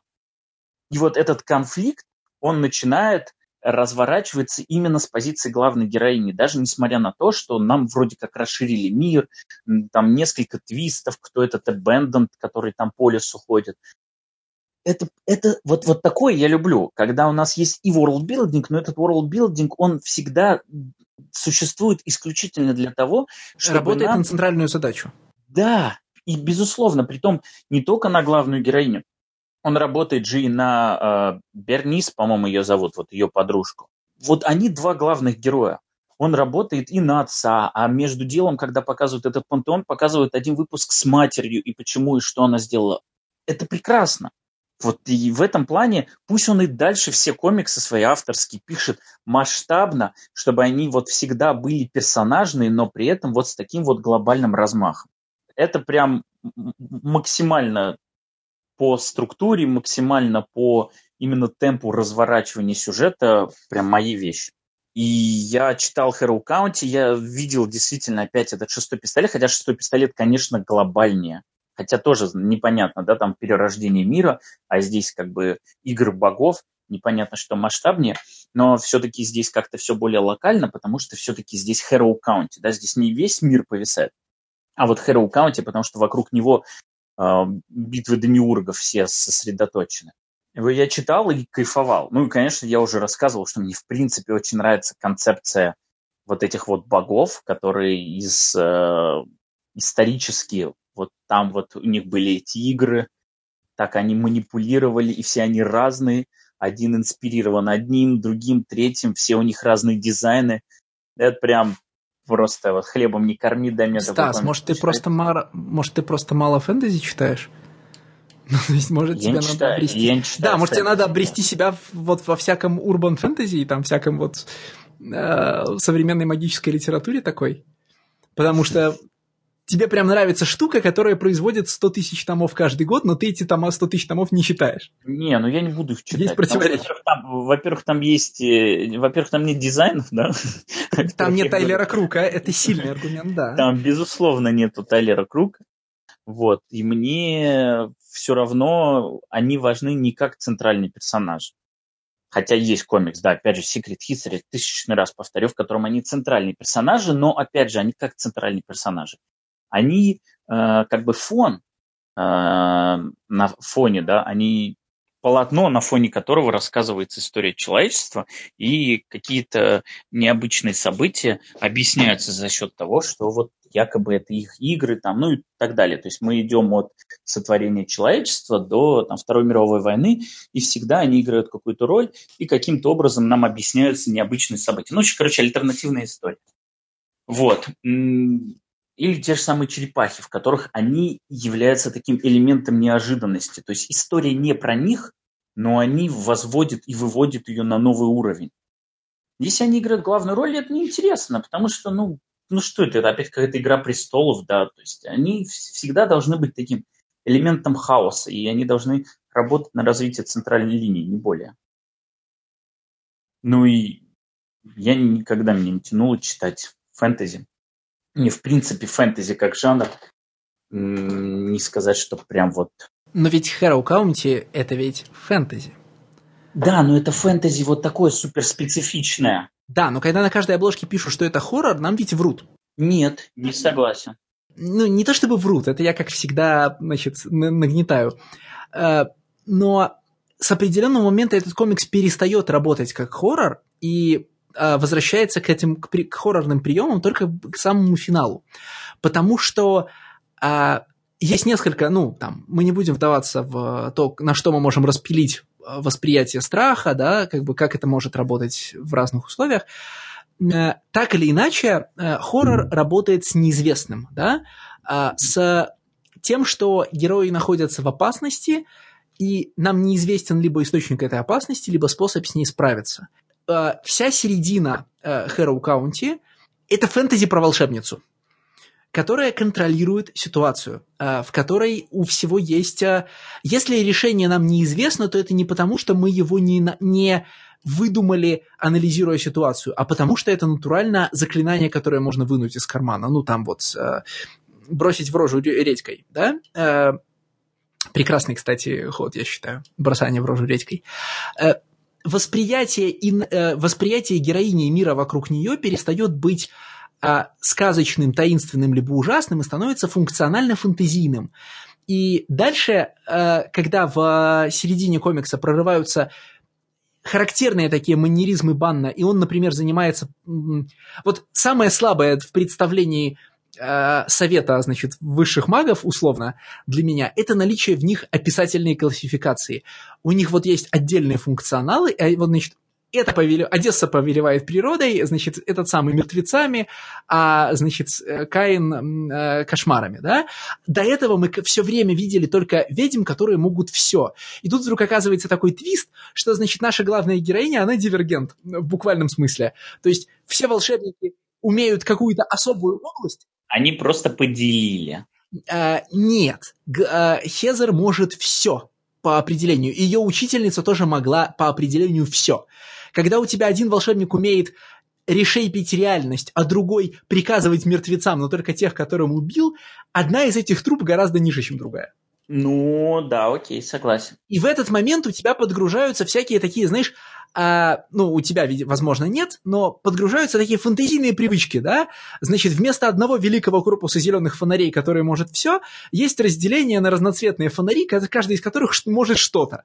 На, ну, как бы, и с одной стороны, ты видишь классификацию школ магии, что сразу удешевляет любую магию, потому что делает ее понятной и короб, ну, раскладываемой по коробочкам.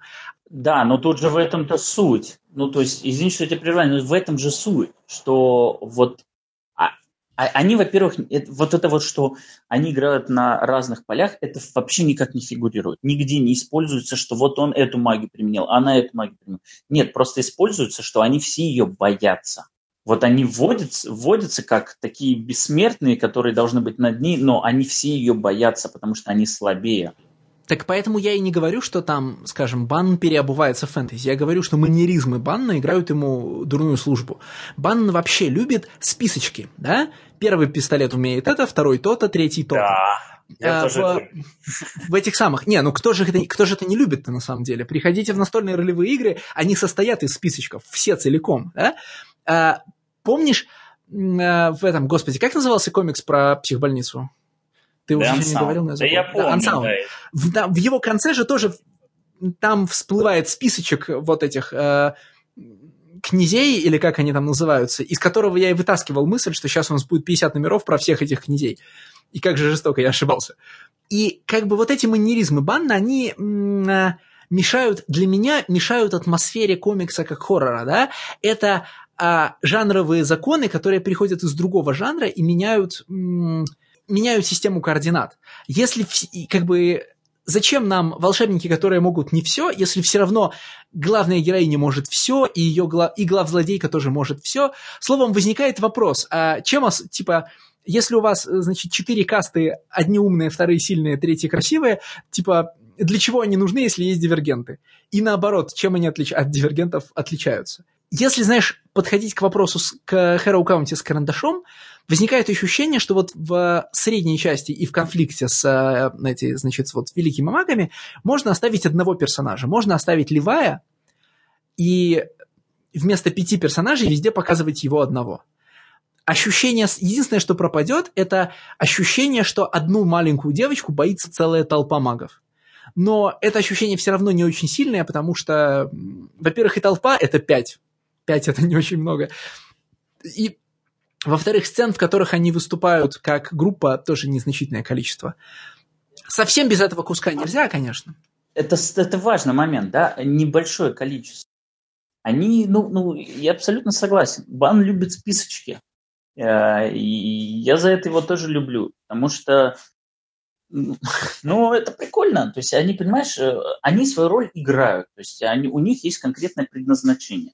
Вот на самом деле Это там боги, которые, а, значит, не вмешивались в человечество, но вот есть один такой, значит, э, в семье урод, и ты, соответственно, продолжение этого урода, и вот нам нужно с тобой либо договориться, либо тебя уничтожить. И они такую роль играют, они в конечном итоге свою-то работу сделают, они урода-то основного вернут, и там бла-бла-бла-бла и прочее. Но при этом он, да, не может удержаться от того, что вот, а посмотрите, какие у них клевые дизайны, а вот это про это, а вот это про это, вот это про это. И, в принципе, я про них рассказывать не собираюсь, но, но у них клевые дизайны, и у них у каждого свое предназначение, и, в общем, я все продумал. Но ладно, не отвлекаемся, продолжаем рассказывать про... Понимаешь, флот идет со скоростью самого медленного корабля как в, в шестом пистолете крутость э, вот этих, значит, страшных всадников падала от того, что некоторые из них были заметно менее интересные, чем другие, так здесь у тебя, значит, есть Левай, он эффектный, он интересный, э, он очень жанровый, в смысле, он очень, вот это прям очень клевый э, каннингмен, да, из э, соответствующего фольк... американского фольклора. У тебя есть женщина со спицами, у которой есть классный гиммик, применяющийся три раза, да, и за него можно все простить. И у тебя есть еще три, перso... три персонажа, из них два хорошо выглядят, но ни зачем не нужны, а третий даже не хорошо выглядит, потому что, он... потому что она невидимая. И без них вообще можно обойтись, они массовка. Но из-за того, что Э, мы описываем их в как... А, ну нет, есть... Окей. Не, есть еще Одесса. Есть еще Одесса, да. во-первых, которые Одессу роль функционально играют. можно везде заменить нулевая. Везде. Везде, где она появляется одна, это может быть любой другой из волшебников этой компании. Но нет, подожди. Одесса это конкретно, это вся линия Бернис. По-моему, ее Бернис зовут я. Да, ее зовут Берника. А, ты имеешь вот. в виду, что... Это, это вся ее поставить... линия. Одесса должна быть черная для того, чтобы работать Конечно. в этой Это правда, Конечно. согласен. Но Левай может не быть белым, у него нет как раз к этому никаких... Э, не, ну ты правильно говоришь, что Левай это каньма. Вообще вот в принципе, ты правильную сейчас линию затронул. Это не простое фэнтези. Это не типичное, вот ты говорил про городское да, фэнтези, это наоборот, это rural фэнтези. Это вот, вот фэнтези Хэроу Каунти, это фэнтези тех мест, где вырос он и там другой бестиарий. То есть ведь все эти твари, они абсолютно нетипичные. Но я уверен, что они где-то там, там, они в фольклоре. Нет, вот понимаешь, в том-то и дело, что они довольно типичные. В смысле, вот если, перебира... э, если э, перебирать разнообразных волшебных существ и волшебников, которых бан здесь вводит, многие из них никакой связи с американским фольклором в любом его изводе не имеют. А, то есть вот, значит, э, Каннингмен Левай имеет а, значит, страшный черный а, условно бык, который живет в лесу, имеет, ну, такое общеиндоевропейское значение. Это одновременно Бафомет, черный норуэйский бык, общий архетип черного лесного зверя, который есть у западно, в Западной Европе и так далее. Да? А, значит, реднек в, в майке алкоголичке, который одновременно волшебник, насылающий кошмары, это относительно такой... Можно притянуть за уши к тому, откуда он, где, типа, где у него исторические корни, но, в общем, это типаж э, волшебника из Апалачей современного телевидения. Он такой персонаж, простите, есть в рестлинге, а это уже о многом говорит. А половина всего остального у него взята если не условно из братьев Грим, то из общефантазийных стереотипов о магии. Вот гоблины эти его во главе с Присциллой, Э, гоблины это самое интересное, но гоблины у него совсем по-другому выглядят, все-таки, а не так, как мы привыкли. Блин, ну кожа мальчика, это же абсолютно шикарный образ. Вообще, да, но он тоже не имеет никакой, он тоже не имеет никакой базы, если что. А, в смысле, я не готов сказать, что я читал много про американскую руральную магию, но там из того, что я читал, я не встречал даже его тени. Гоблины у него, кстати, нет, выглядят довольно типично. В смысле, они выглядят не так, как выглядят гоблины в, в фэнтези, как ты привык думать, но они выглядят как раз так, как выглядят гоблины в сказках. Э, в смысле, это не карлики с зеленой кожей, а это такие полузайчики, получертики. Так и надо все. И многие другие... Ну вот, если брать э, Tales of Harrow County, которые идут в конце, да, вот в них вообще три четверти не имеют никакой связи к, с американским, с американской руральной традицией, кроме визуального стиля. Так он это там же само по Подожди, подожди, Tails, давай их не переплетать, потому что там половина Это круг, сделана... я понимаю. Ну, да, в смысле, а, потому и... что это не бан. Да, а, это не бан. Э, соответственно, да, э, я не имею в виду, что там бан все из головы выдумал, и это не круто. Я имею в виду, что чем больше бан начинает играть с э, фантастическими элементами, тем больше мы видим, что эти фантастические элементы, когда он их расписывает подробно, становятся усредненно-фантазийными, и нарративы вокруг них становятся усредненно-фантазийными. Э, как только мы выходим за грань неизведанного и непонятно как происходящего, вот первый номер про Присциллу офигительный, да, где она никогда не видна целиком, где вся проблема э, в мельнице, в то, или там, или там бар был, по-моему, мельница. Э, вот ведьма выходит, говорит, я решила проблему, вам надо будет кормить ее там гнилой едой, а еще теперь у нее есть имя, и поэтому она не будет творить фигни. И вот это прям отлично все работает. А потом, когда ты начинаешь, э, ну, когда Кален Бан начинает наворачивать на персонажа сюжет, э, вот наворачивает он магию всегда одним определенным, довольно среднефантазийным образом, и это разрушает, э, разрушает атмосферу ужаса, которая могла бы создаться в серии, да, потому что все это постижимо, понятно, мы это где-то уже видели. Ну, про постижимость спорить абсолютно нет смысла, потому что тут действительно вообще в принципе нету, мне кажется, изначально нету, хотя, хотя ладно, то, как Хестер переродилась, в этом был какой-то Э, в этом была интрига. И в этом была главная как бы, загадка непостижимость, а все остальное здесь было вот, вот, пожалуйста, вот они вот здесь кучкуются, а они отсюда берутся, а третий вот тут. Нету ничего лавкрафтианского в этом вообще. Не, я не говорю... Не, ну при чем здесь лавкрафтианское? В смысле, ну любая хантология непостижима. В смысле, у вас в доме живет привидение, и вы не знаете, чего оно хочет, что оно может с вами сделать, и, э, ну, и как с ним справиться. Вот это уже непостижимое.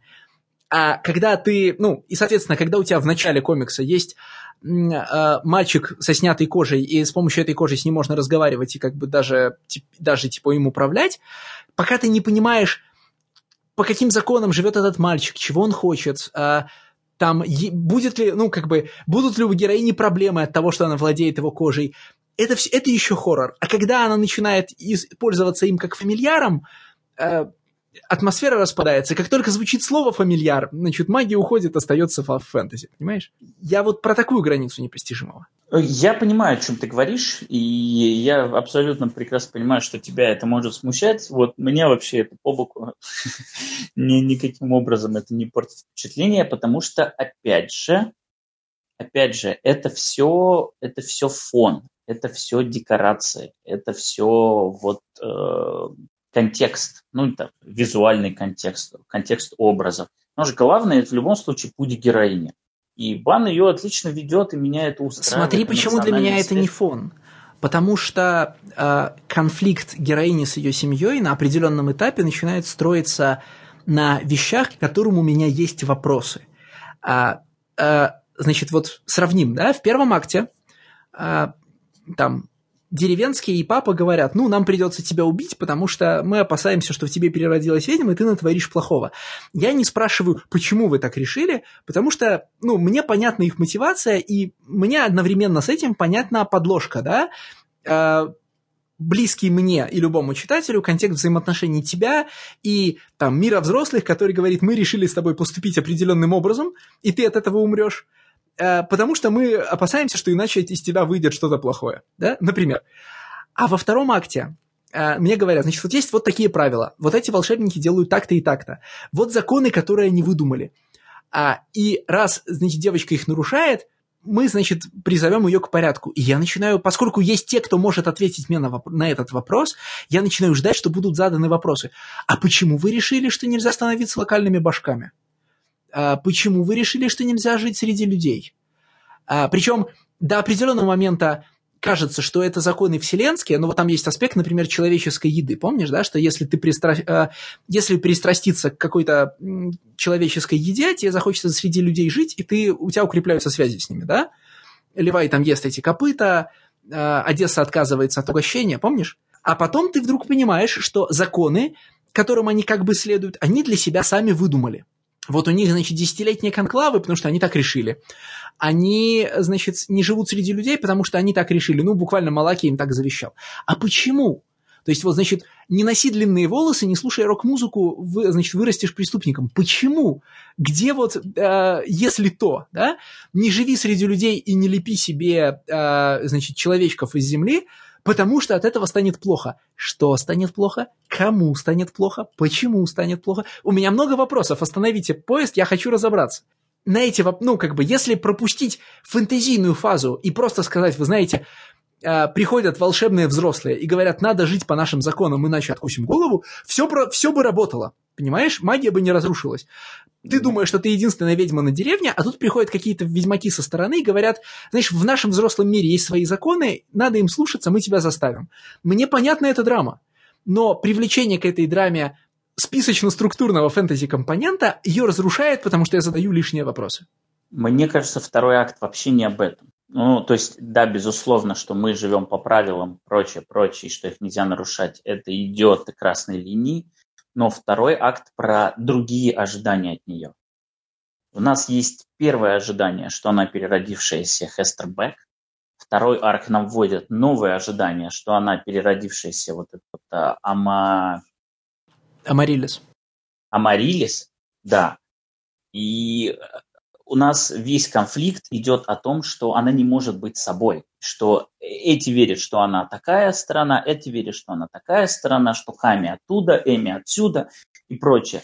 И вот второй арк, он про другой, другие ожидания от нее, что она Амарилис и что вот она сейчас им отомстит, потому что они дали эту Амарилис тогда убить. И вот они это, за, за это ее боятся.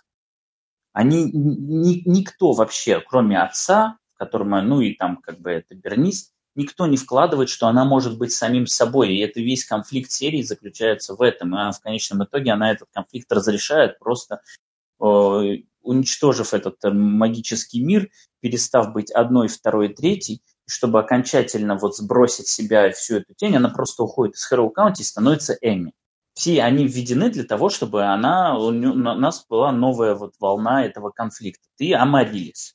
Вот мы объяснили, да, как, как это, как это. Ты, ты не Хестербек не потому, что ты с Эми, а потому что ты Амарилис. Вот мы нашли, и у нас есть как бы свои страхи относительно Амарилис.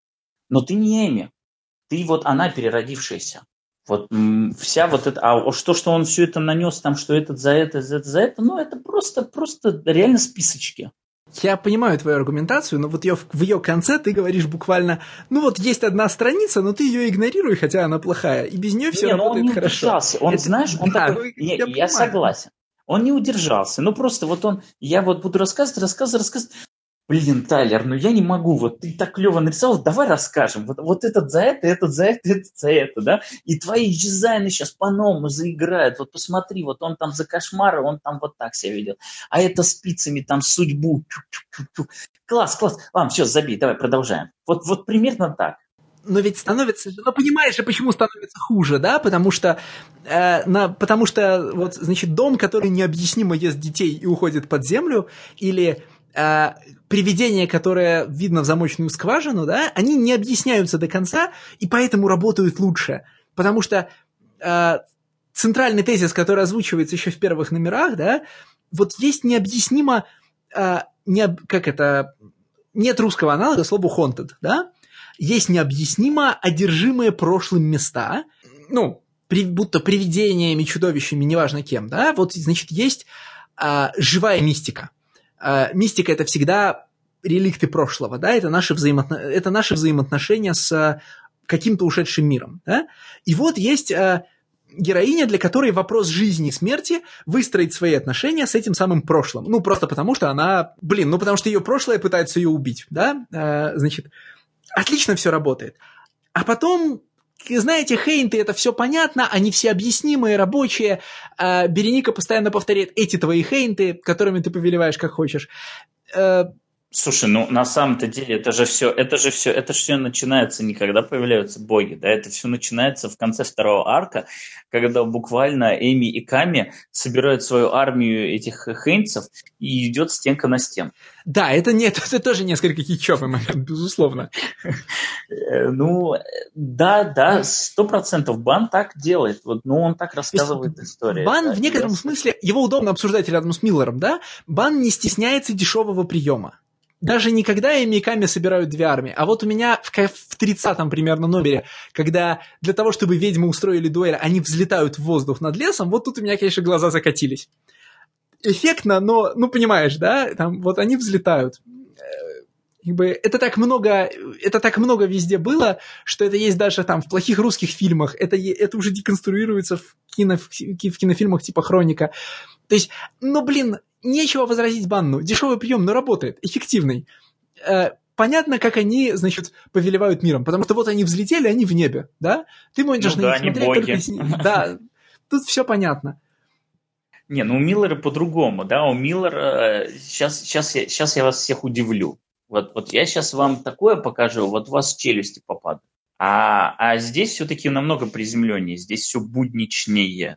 Бан никогда вот на уровне вау-моментов никого никогда ничем не удивлял. Хотя... Э, потому, это потому, что он в шестом никак... пистолете отвел душеньку уже. Никогда, да, это неправильное слово, потому что в шестом пистолете он там несколько раз очень клево делал. Но ну, да, абсолютно простой прием. Ну, я, меня это никаким образом не избивает, потому что он в любом случае, они взлетают, и там продолжается эта линия, продолжается вот вся эта эмоциональная линия. И я в этот момент не замечаю, что они взлетели, потом, господи, ну как это вот обыденно, да, если так возвращаться и начинать анализировать с карандашом, как ты говоришь, да, ты можешь сказать, о, я это сто раз видел. Но в тот момент, когда вот эмоциональная линия ведется, когда идет диалог, вот эта сцена выглядит отлично, органично, и у меня к ней претензий нет. Но это еще и магия Тайлера Крука все-таки, нет? Мы наконец нашли... Жаль, что здесь сейчас с нами нет Никиты. Мы наконец нашли комикс, в котором вам нравятся акварельки. Я уже несколько раз подозревал, что вы не любите акварельки. Ну вот, наконец. Ну, потому что Тайлер Круг... Э, нет, безусловно, э, это важный момент. И мы это проговаривали. Э, Калин Бан и шестой пистолет работают, потому что его рисовал Брайан Хёрд. Но важный момент. Калин Бан знает, что же шестой пистолет рисует Брайан Хёрд, и он пишет шестой пистолет под Брайана Хёрда. Это важный момент. И точно так же с Круком он работает уже не первый день.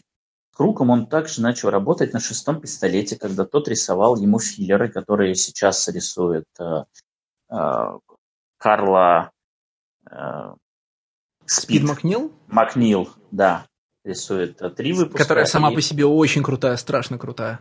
Которая сама по себе очень крутая, но тут прям вот совсем неуместно, потому что уж, уж очень, уж очень ярко выраженный стиль выбрал круг, потому что если у Брайана Херта э, стандартная покраска Билл Краб 3, как его красят, достаточно стандартно. И если туда э, воткнуть других художников, и чтобы их красил Билл Краб 3, это все более-менее нормально смотрится, нельзя сделать так, чтобы Карлос Пид Макнил красил Тайлер.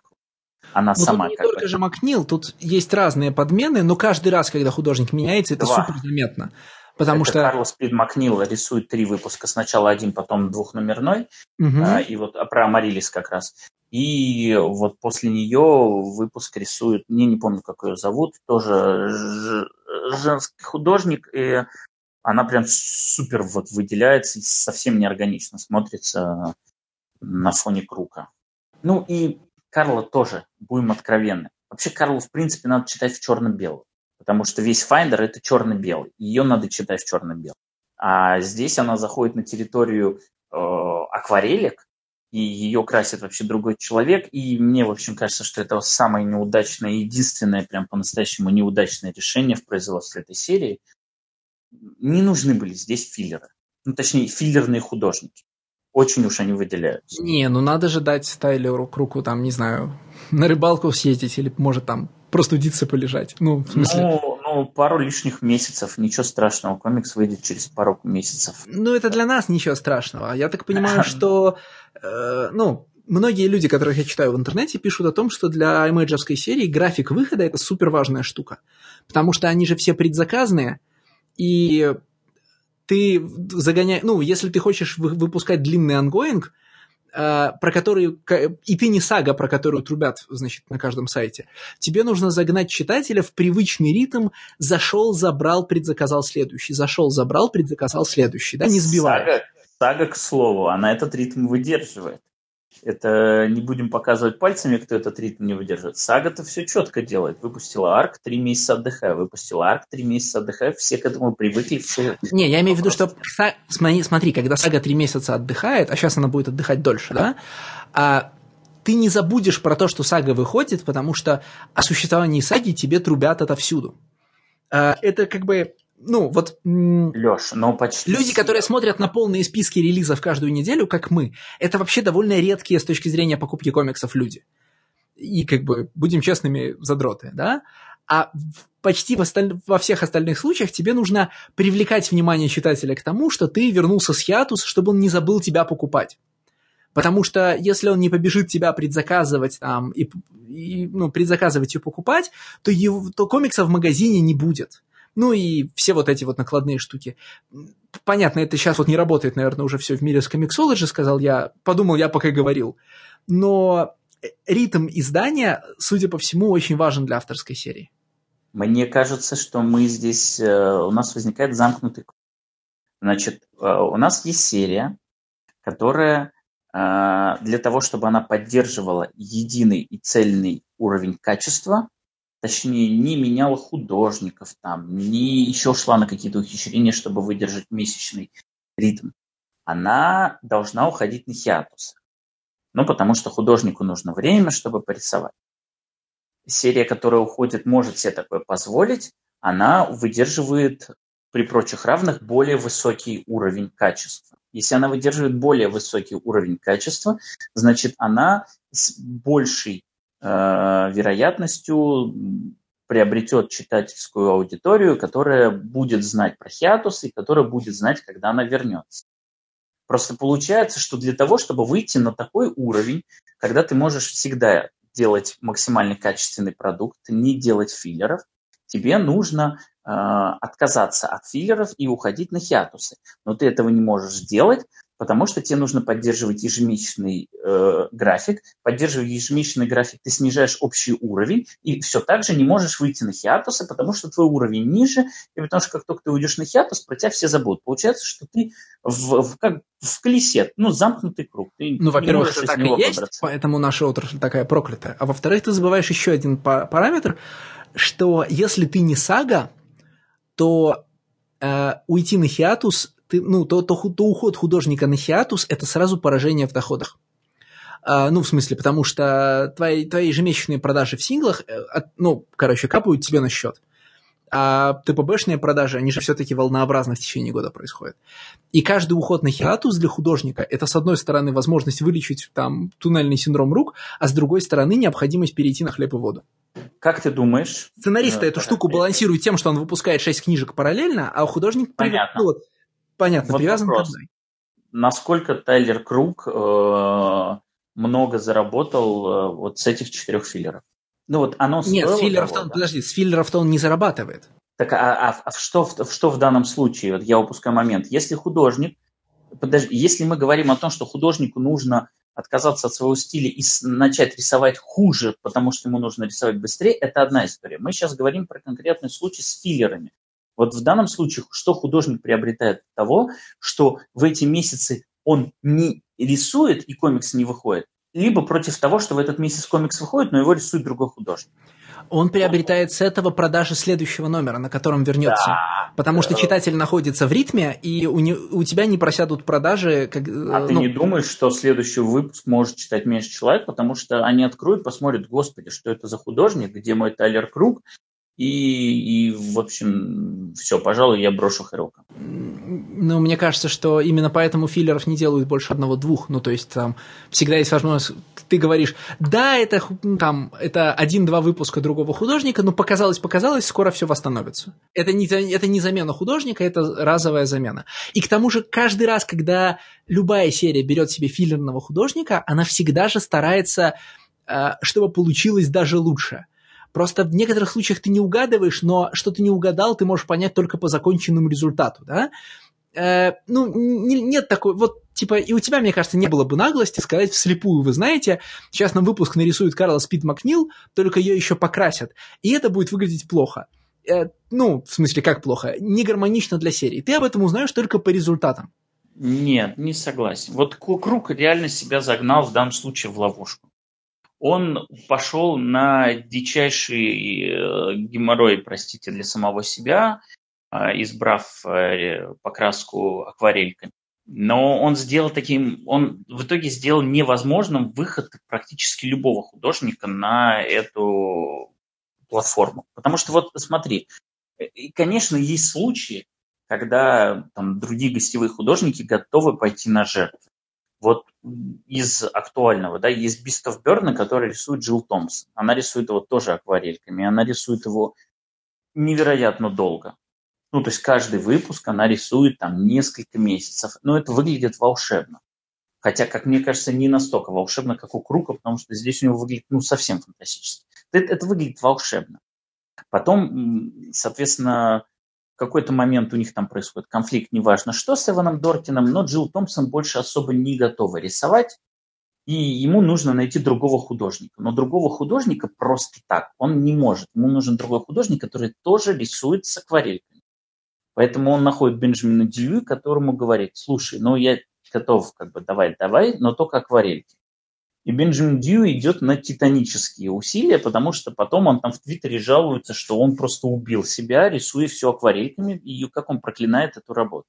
Вот он пошел на эту жертву и нарисовал. Вот если бы здесь филлерные художники пошли бы на это и рисовали бы акварельками, это было бы одно. Но, но они не пошли, и все. Получается, что ты вроде как крутой визуальный стиль выполнил, но в этом визуальном стиле на протяжении 32 выпусков есть просто вот четыре прорехи, которые вот прям как, как, как ну, в бочке, да, вот одна ложка буквально, вот раз, и уже, и уже все, и уже нету, это уже не цельный продукт. Вот прям вот он, при том, что сами по себе художники прекрасно, вопросов нет, но они здесь лишние, они народное тело. И это очень сильно бросается в глаза, к сожалению. Ну так, ты же понимаешь, что я тебе скажу. Э, как это? Una проблема es la. В смысле, э, про проблема, о которой мы говорим, замкнутый круг, это не что-то, во что помещают друг друга авторы, издатели и читатели. Это проблема директ-маркета и того, как он работает по устаревшим моделям, да? Директ-маркет и система предзаказов Diamond должны быть разрушены, и тогда у всех наступит счастье. Я просто не считаю, что Hero County это такая несчастная серия, которая не могла бы эти филлеры э, выпустить на пару месяцев позднее. Слушай, ну так, а какие у них продажи? Но... Мы, мы, наверное, сейчас не полезем смотреть, но у меня нет ощущения, что хоть какая-то имейджевская серия, кроме преснопамятной саги, продается прям фурором. Это все подожди, хорошие комиксы, подожди, но фурор комик не... на них не построишь. Э, ну, подожди. А, тот же самый Брубейкер с Филлипсом э, рисуют, делают, говорят, что у них каждый новый комикс покупают больше и вообще себя чувствуют прекрасно. Какой-нибудь условный ремендер себя чувствует прекрасно, даже с комикса, даже без экранизации. Понимаешь, э, вот Hero County издает Dark Horse в лайбрери изданиях, что говорит уже о том, что, во-первых, они видят потенциал и видят возможность у поклонников комиксов платить по, простите, 40-50 долларов за 8 номеров. Это охренеть как много. Первый том солдаутится там э, на первыми закупками на всяких инстоках и прочее. Это говорит о том, что у комикса хорошая фанатская база, большая, платежеспособная.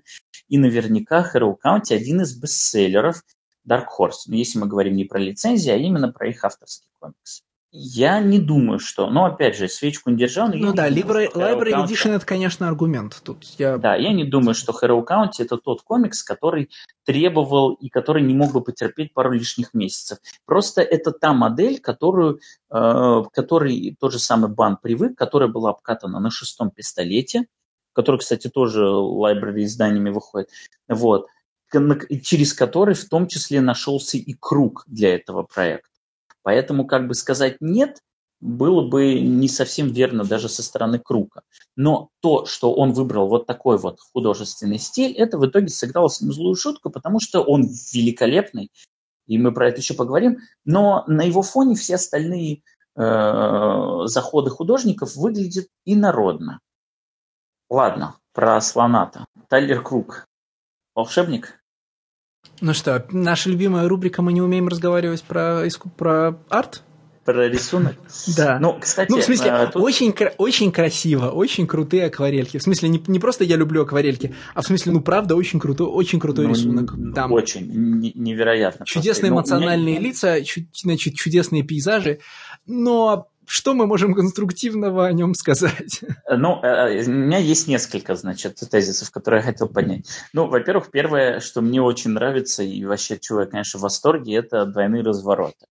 Это прям фишечка-фишечка. Ну, любой номер откройте, вы сразу поймете, в чем фишка. В том, что в двойной разворот, который есть в каждом выпуске, который рисует Тайлер всегда зашито название Hero. Где-то оно зашито прям вот так, что надо поискать, там камешки, змеи и прочее. Где-то зашито достаточно очевидно, хотя есть один выпуск, а именно двадцатый. Это выпуск, когда э, этих охотников сожрал э, Abandoned. И там двойной разворот раскрывается с его огромного лица. Ну, точнее, плечо, морда там и прочее. И я там не нашел надписи Hero Count. Если внимательные читатели, по-моему, это выпуск 20, смогут там найти в складочках его тела, в каких-то линиях Hero Count. Ты же понимаешь, что я уже пошел искать. В смысле, я уже пошел открывать выпуск. Я вам буду супер благодарен, потому что я посмотрел, как он выглядит и в синглах этот выпуск.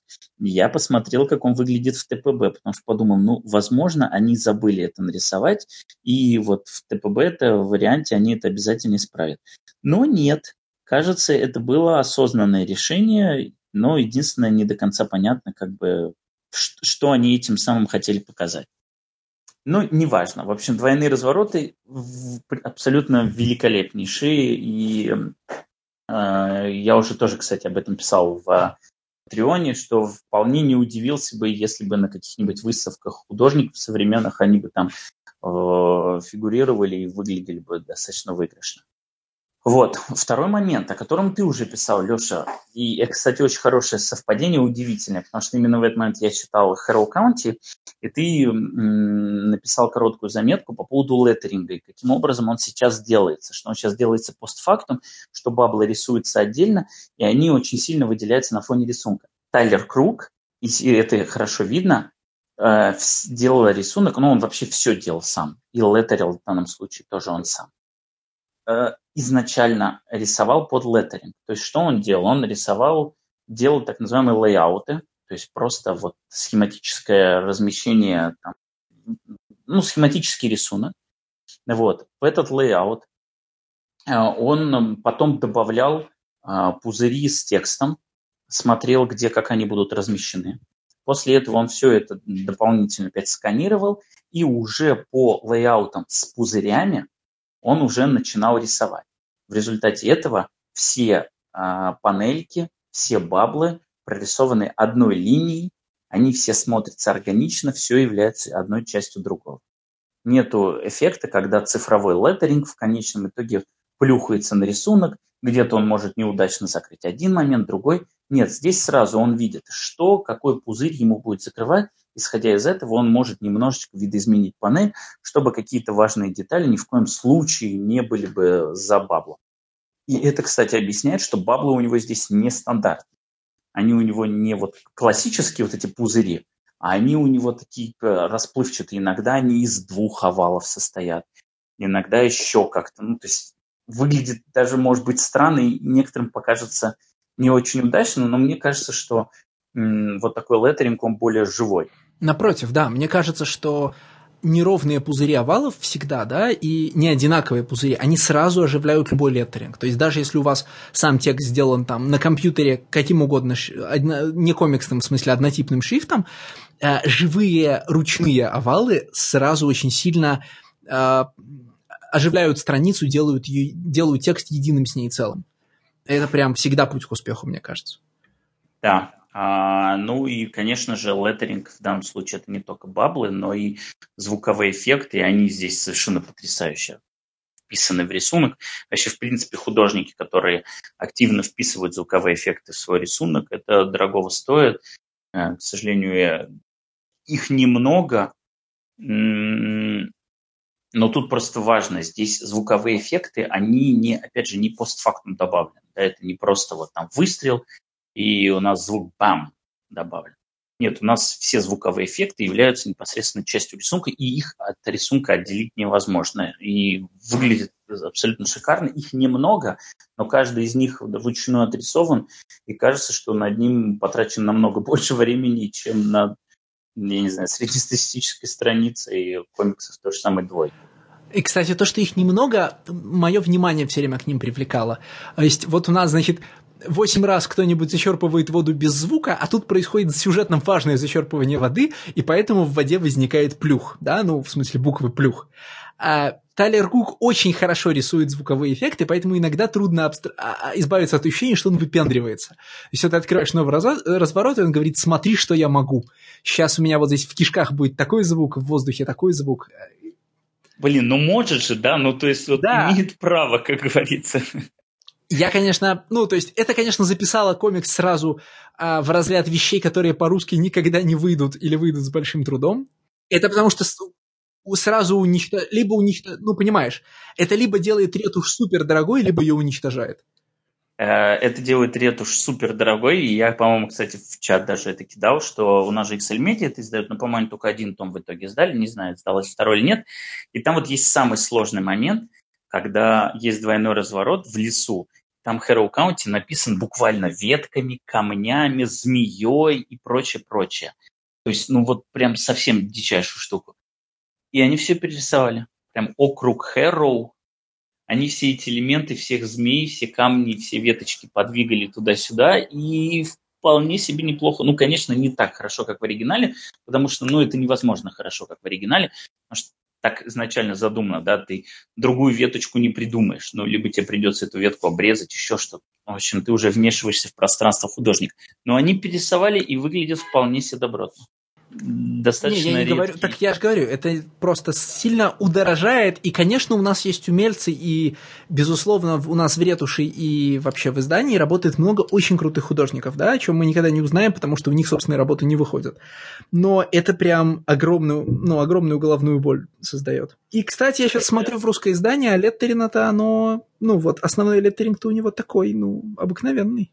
Пузыри-то остались, конечно, круковские, а шрифта, ну, сам знаешь как везде. Поверю на слово, потому что на шрифт я не смотрел. Это первое, на что, это первое, на что я смотрю в любом леттеринге, потому что, э, блин... Не, я, мне было интересно, мне было интересно посмотреть, как они вот, вот эту штуку решат. Мне вот именно с точки зрения вызова, да, вот этого челленджа. Попробуй перетащи Хэроу Каунти на округ Хэроу. А потом очень мне понравился момент с э, вот этим особняком, да, который появляется, когда нужно, когда, с который сам появляется в моменты кризиса, и где они заходят, и у них там у всех перечеркнутые, зачеркнуты лица. И, во-первых, там очень крутой диссонанс создается, потому что все выглядит максимально крипово, но при этом Одесса ведет ее и говорит, что все хорошо, все замечательно. То есть э, диссонанс между тем, что нам говорят, и тем, что нам показывают так еще и весь дом и весь его как бы, интерьер, он нарисован кругом уже карандашом. Он уже нарисован не, не акварельками. Обычно у нас другая ситуация. У нас есть традиционная техника рисования, которая используется везде в рисунке. И когда мы попадаем в какое-то магическое пространство, тут-то вот мы и начинаем акварельки, размытые краски, там прочее, прочее. А здесь ровно наоборот. Здесь все персонажи нарисованы акварельками, а сам дом нарисован карандашом. И выглядит это достаточно эффектно. То есть контраст возникает очень хорошо, и просто он имеет обратный характер. Мы просто привыкли, что у нас по-другому, э, по-другому распределены художественные техники, а здесь вот получается так, и по мне отлично работает. Акварель, потому что акварель, потому что делает мир округа Хэроу, как бы сказать, неприземленным, но вещественным, да, она сгущается на странице, она не дает ровного тона. Э, происходящее, будь то стена, лицо или небо, состоит из а, из видимых для тебя сгустков материи, да, ну вот скоплений краски. Понимаешь, о чем я говорю, да? Наверняка у этой штуки в акварели есть специальный термин, э, но в отличие от любой покраски цифровой, да, будь то плоским цветом или с рельефом, акварель дает в, в случае с круком вместо эфемерности, которая там, например, была в этом, э, господи, как называется, как назывался Mirror, да? Э, в Mirror акварели давали эфемерность происходящего. Э, легкость и, неправ... ну, и ненастоящесть, да, э, комикс был нарисован не на бумаге, а на воздухе. Здесь, наоборот, акварели созда... значит, скон... концентрируют некое вещество комикса на странице, да, а карандашный дом, соответственно, этим свойством не обладает. Он потусторонний, потому что он начерчен, да, ты не видишь кисть, которая собирала вещество круга Хэроуа перед тобой на страницу. Ну и акварель, конечно, не дает права на ошибку. И в этом плане она более честная, чем любая покраска. Она, опять же, вот... Ну, она... любые, техни... любые офлайн, как бы сказать, аналоговые да. техники не дают права на ошибку, конечно. Ну, нет, ну подожди, ну всегда можно где-то затереть там и прочее, прочее, но здесь, э, да, это вот, вот, вот прям первичное видение художника. Вот если вот он где-то что-то не так сделал, значит, он это оставит, и ты по-честному увидишь. Но так как ты здесь особо не видишь огрехов, значит, он все делал прекрасно, либо даже огрехи его выглядят прекрасно. Не, ну, слушай, Но... это не... Они как бы... Если он запорит часть страницы, он просто перерисует страницу, наверное, в какой-то степени. Но я читал интервью, он говорит, что он ничего не менял. Ну, то есть... Ну, потому значит, что у него руки прямые, и он профессиональный художник. Да, но, блин, 30, там, 28 выпусков покрасить акварель. Ну, что ты думаешь, он нигде ни разу не ошибся? Ну да, но, возможно, эти ошибки закопаны на заднем дворе, он никогда о них не расскажет. Ну, понимаешь, а, когда ты рисуешь в цифре, ты можешь 30 раз проводить одну и ту же линию, не нравится, Ctrl-Z проводи заново, да? Да, конечно, а... конечно. Это тот самый перфекционизм, о котором мы уже сегодня затрагивали, когда говорили о том, как Джейкоб Филлипс красит комиксы. Да, а соответственно, когда ты это рисуешь вручную, это не значит, что ты провел плохую линию, выбросил страничку и начал проводить другую. Нет, это значит, что ты пять минут помедитировал и твердой рукой провел одну линию там, где тебе надо, да, без, э, ну, без попыток и шансов на ошибку. И не это... совсем, Леша. Ну, это например, значит, что каждая линия, каждая линия индивидуальна. У тебя нет возможности ее подогнать. Вот, вот это вот такой штрих, это вот такой мазок, который индивидуален, и в нем больше честности и больше жизни, чем в 50 раз повторенном, э, идеально отточенном каком-то движении. Ну, небрежность тоже может быть отточенной, в смысле, ты можешь э, натренировать в себе, в себе способность, э, э, натренировать себе навык э, рисовать легко, да, и ты можешь не делать 50 раз Ctrl-Z в цифровой версии. Значит, ты можешь завести для себя какие угодно правила в том, как ты рисуешь.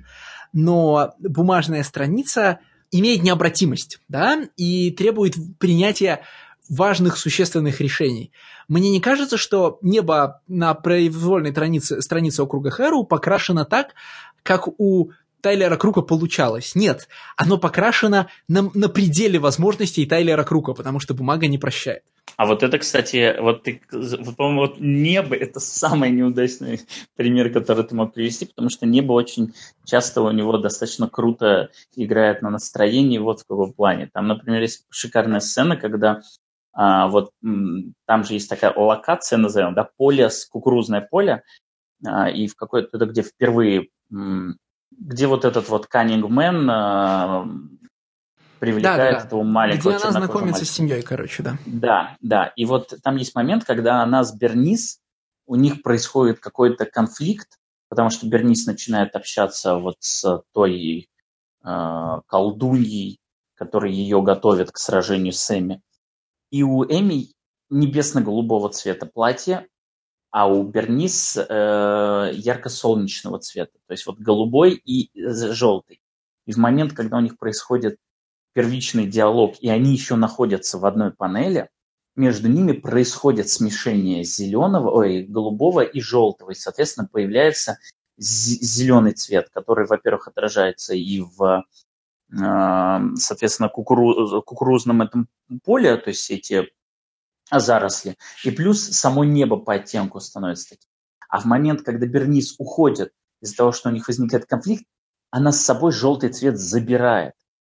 И его становится намного меньше. То есть небо уже не, не имеет зеленый оттенок. У него вообще сама панель уже больше голубого имеет цвета. И, э, ну, это просто такие мелкие нюансы, которые... Это э, очень крутые нюансы, а только, да, поч- это... типа, как они противоречат моим словам? Не, ну просто ты начал говорить, что он рисует небо не потому, что вот он так хотел, а потому что оно на пределах. Но нет, он, он этим небом точно так же манипулирует. Ну, в смысле, нет, так я ж о том и говорю, что все его решения за счет необратимости бумаги должны быть максимально осознанными. Поэтому, когда ты видишь какой-то визуальный ход в округе Хэроу, ты уверен в том, что это не вот... Не так сегодня художник с утра встал, да, не так у него рука легла, а вот он именно это и хотел тебе показать ну, как бы, я понимаю, что это несколько противоречит словам Крука о том, что он ничего, как бы не перерисовывал страницы по 10 раз, но я, честно говоря, вот этим словам Крука не очень, не, не до конца верю, да, в смысле, я верю, что он не перерисовывал каждую, но сомневаюсь, что каждая страница округа Хэру – это первый вариант того, как он ее сделал. Ну, возможно, он просто неудачные мазки закрашивал другими. Так вот, в акварельках ты это так сильно не спрячешь, понимаешь? Но я согласен. Масле я спрячешь, согласен, в акварели да. нет. Да, согласен, согласен. Но не, мне легче поверить в то, что Тайлер Круг чертов гений, и что вот, вот, вот, вот, вот гений. И, к слову об этом, э, как раз о чем был мой изначальный пост на Патреоне, это о том, что у этого комикса есть саундтрек, и как бы Лешу не корежило от этого вообще, в принципе, понятия саундтрек комиксу, потому что я помню, как вам, э, как вы прошлись по концепции для призм Сталкера, но в данном случае тут не подкопаться. Саундтрек написал сам Тайлер Круг, то есть не сценарист, потому что я приводил несколько примеров, типа того же Wasteland и прочее, где э, инициатором и автором саундтрека является сценарист, либо друг сценариста там и прочее. Нет здесь сам Тайлер Круг, видимо, отдыхая от э, рисунка, но на самом деле нет, потому что саундтрек выходил к первым двум аркам, и нигде он еще там ничего не успевал отдохнуть. Нет, параллельно с тем, что он рисовал этот комикс, он параллельно с ним писал к нему музыку. И она мне понравилась. Ты слушал, нет?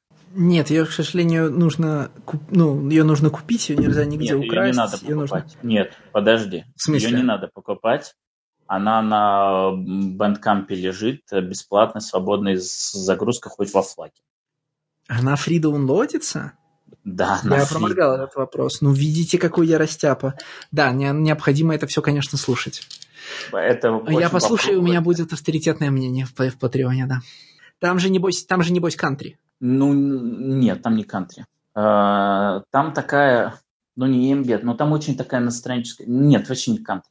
Чем очень настроенческая. На чем он писал? На, клави... ну, на клавишных или на, на гитаре? Ой, я вот, к сожалению, у меня не то, что нет музыкального образования, меня и слон 10, ой, этот медведь 10 раз на ухо наступал. Ну, стало быть, я послушаю. Да. Скажу что-то, да, со своего незаконченного, да. Вот, поэтому я, я оцениваю музыку исключительно. Мне понравилось, и в данном случае э, подошло по настроению комикса. Вот если ты пишешь саундтрек к комиксу, то, безусловно, он должен попадать в настроение, либо создавать его. Может быть, в отрыве, в принципе, саундтрек, хороший саундтрек, конечно, и в отрыве хорошо работает, но по-хорошему, в первую очередь, он должен работать на то произведение, которое он сопровождает. Вот э, под Hero County, а я попробовал, мне было приятно читать. То есть я его буквально включал фоном, Опять же, это первые арки, потому что там даже два альбома, там типа 8 композиций, 7, то есть там типа 15 композиций суммарно. Они написаны по первым двум аркам, и судя по тому, что каждый из них был назван так же, как названы арки, предполагаю, что он и дальше, наверное, хотел писать саундтрек каждому арку, но, видимо, понял, что ну, это уж совсем просто с ума сойдешь. Вот. Короче, Тайлер Круг умыл всех, да? да Рисунок, да. леттеринг, акварели, музыка – это абсолютно человек, человек, фу, человек-оркестр просто. Ему не хватало писать. Как в старом анекдоте про Алана Мура. Ну, не анекдоте, а реальной фразе, да? Про э, если, если он еще научится сюжеты писать, нам придется его убить. Да. Так, ну что, переходим к... К финалу. Да, общество полуночников переходит к последней заявке. К заявке от меня, которую я должен был бы защищать, видимо, перед Никитой, но буду защищать только перед тобой. Это комикс Deep Roots Дэна Уотерса и Вэл Родригес. А, лимитка на 5 номеров, вышедшая синглами в издательстве World Comics, а, которая как-то выпускает довольно прикольные комиксы. Я, наверное, еще попробую притащить что-то из World Comics в других авторов на того же издательства в этот самый в подкаст. Это пяти, пятиномерная история простирания границы между нашим миром и потусторонним миром, который хотелось бы называть миром Фейри, но, в общем-то, это мир растений. от которого, от которого у нас случается такая ну, как бы случается большая катастрофа с проникновением живых и неживых растений в наш мир, и герои, э, героини, если быть точным, э, пытаются ее предотвратить и предотвращают, ну, вернее, и не предотвращают, но разрешают довольно не, неожиданным способом. Ну, такое. Это, э, это давайте попроще, да? Хватит загрязнять планету, вы, собаки, несете за нее ответственность, и если вы думаете, что у вас будет второй шанс, вы ошибаетесь. Когда будет осуществлена чистка, никто из вас, собаки, не выживет. И второго шанса у вас не будет. Комикс вообще не об этом. Ты сейчас его подаешь как какой-нибудь биф. Да? Ну как? Э, ну подожди. Ну хорошо, ладно, давай. Там в конечном итоге же буквально про это. Ну понятно, что там есть и другие слои, но в конечном итоге это достаточно сильный посыл, эко-посыл в лоб.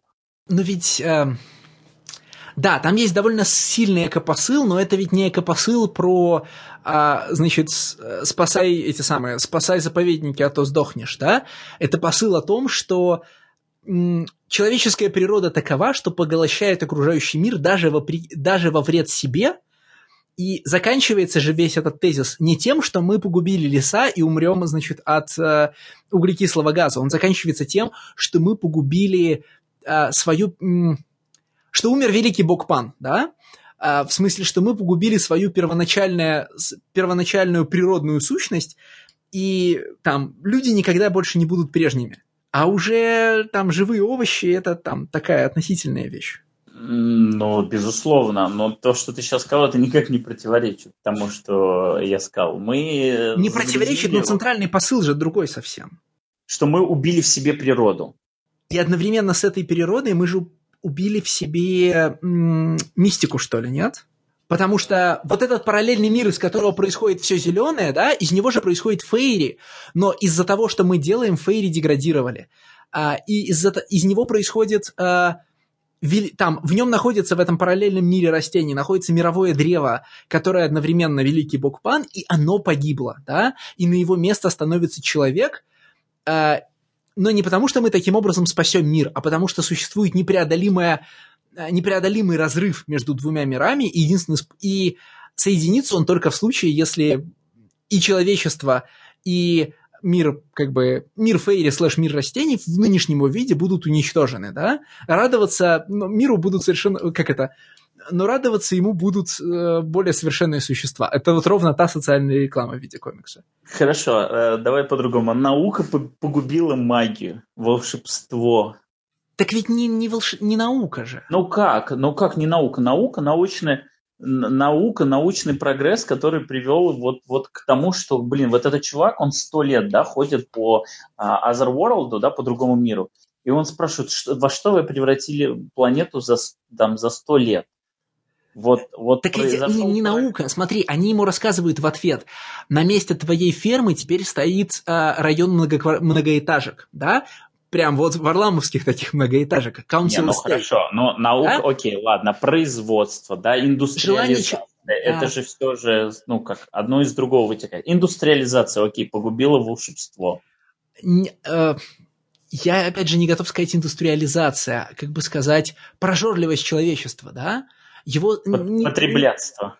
Э, да, но мы когда говорим потреблятство, мы на самом же деле обычно подразумеваем показательное потребление. Не то, что тебе хочется есть, да, а то, что тебе хочется кроссовки с тремя полосками, значит, новый iPhone, вот эти штуки, да, и ты, центри... и ты определяешь свое поведение вокруг них. А здесь это буквальное потребление, да, людей становится много, а, значит, они строят, то есть мне кажется, что здесь все вот символы того, что замещает собой озера и фермы, непростые, да. Костко – это не э, просто гастроном, это место, где покупают оптовыми партиями по дешевке, да.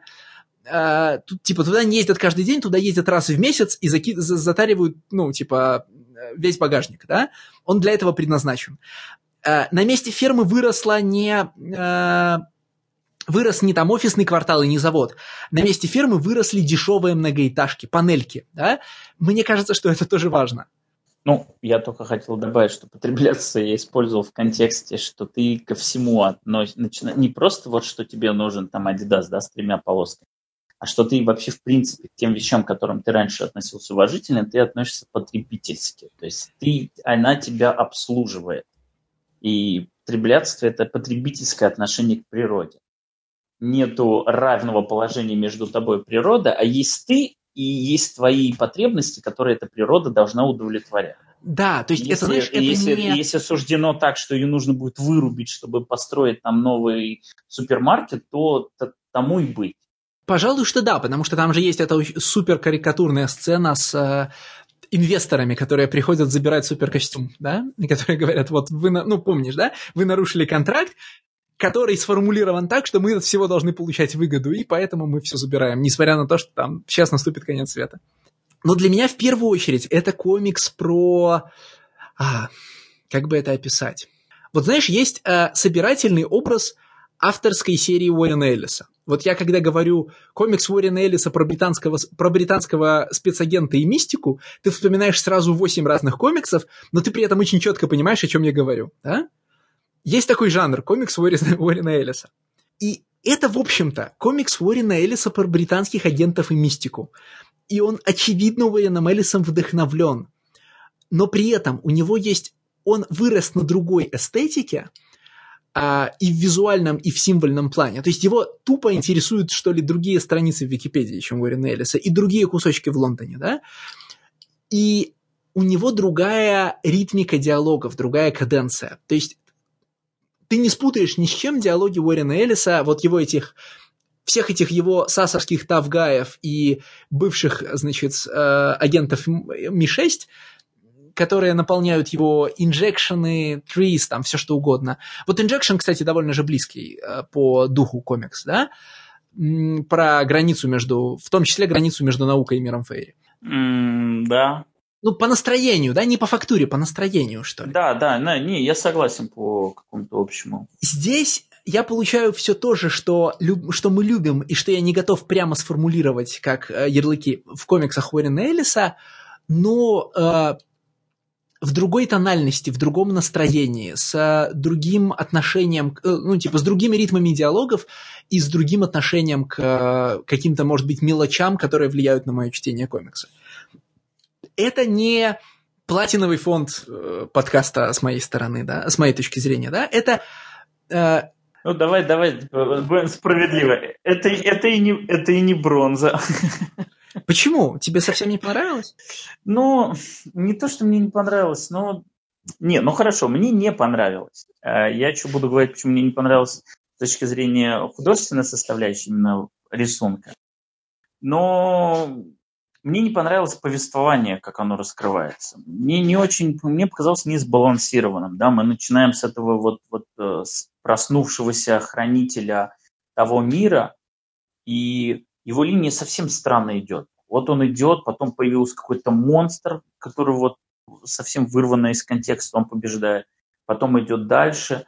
Казалось бы, он должен быть главным героем, но по факту он просто вот где-то как-то мелькает, чтобы в конечном итоге какую-то свою роль ружья выполнить. У нас есть кучу разных персонажей, которые совершенно не запоминающиеся. По сути, у нас есть как бы три главные героини, да, доктор, э, вот это вот на нарком, ну, которая... Ну, доктор, оккультистка и спецагент. Это три классических элисовских типажа, собственно. Вот. И, а и потом появляются какие-то персонажи, то там девушка в парке. И вот это должно быть для нас важно, но на самом деле нифига не важно, и она вообще не нужна там. Слушай, ну тебя же еще, ты же еще в первом номере выучил правила игры. Это Том, Том работает в банке два года. Это могла быть его история, но он погиб. Это Сел, он ветеран. Да, да, да, да. А под... нет, это согласен, но это в первом номере это классно проговаривается. А потом выясняется, что это не про Села история, а про него это могла быть нормальная история, а про Тома. И это хорошо, если бы вот этот вот нарратив про то, что вот это он, но эта история не про него, это было бы хорошо. Но просто в конечном итоге тебе там вводится каждый персонаж, и он типа важен. Она не просто так пошла в парк, она там себя несмотря на всю опасность, себя чувствует комфортно из-за там человеческого крика и смеха, бла-бла-бла, она там не нужна. Все страницы с ней не нужны. Окей, прикольный трюк в первом выпуске, но... В таком брутальном подходе, ну, не нужны все, кроме последней, так? Потому что вообще-то э, эта девочка в парке принимает одно из сюж... э, случайно принимает одно из самых важных сюжетных решений, да? Это когда она говорит, что ты должна заменить пана? Нет, это когда она стреляет. А. Ну, то есть, типа, э, что происходит в арке этой девочки? Она герой собственного произведения, которое мы никогда не прочтем, она оказывается в сложной ситуации, она блуждает в этом лабиринте, она адекватнее взрослых, которые в нем запутываются.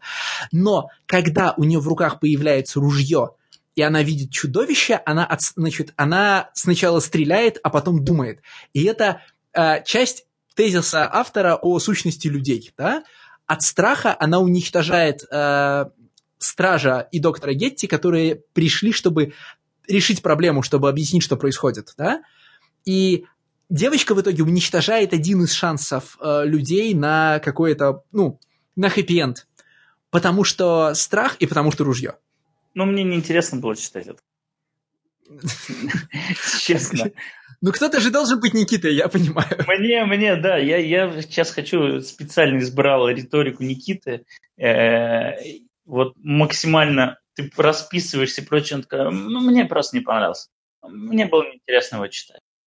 Он достаточно текучий, там очень много вот этого вот НШИ, НД, вот это вот какое-то литературное, псевдолитературное повествование, кучу просто тех плашек.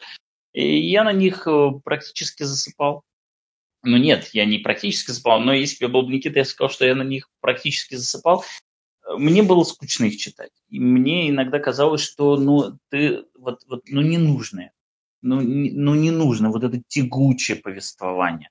Вот оно прям такое обволакивающее, но оно неприятно обволакивающее. Не то, что я себя вот комфортно вот обмазывался этими буквами и словами и думал, давай еще, еще, вот, вот затягивай меня в свою паутину.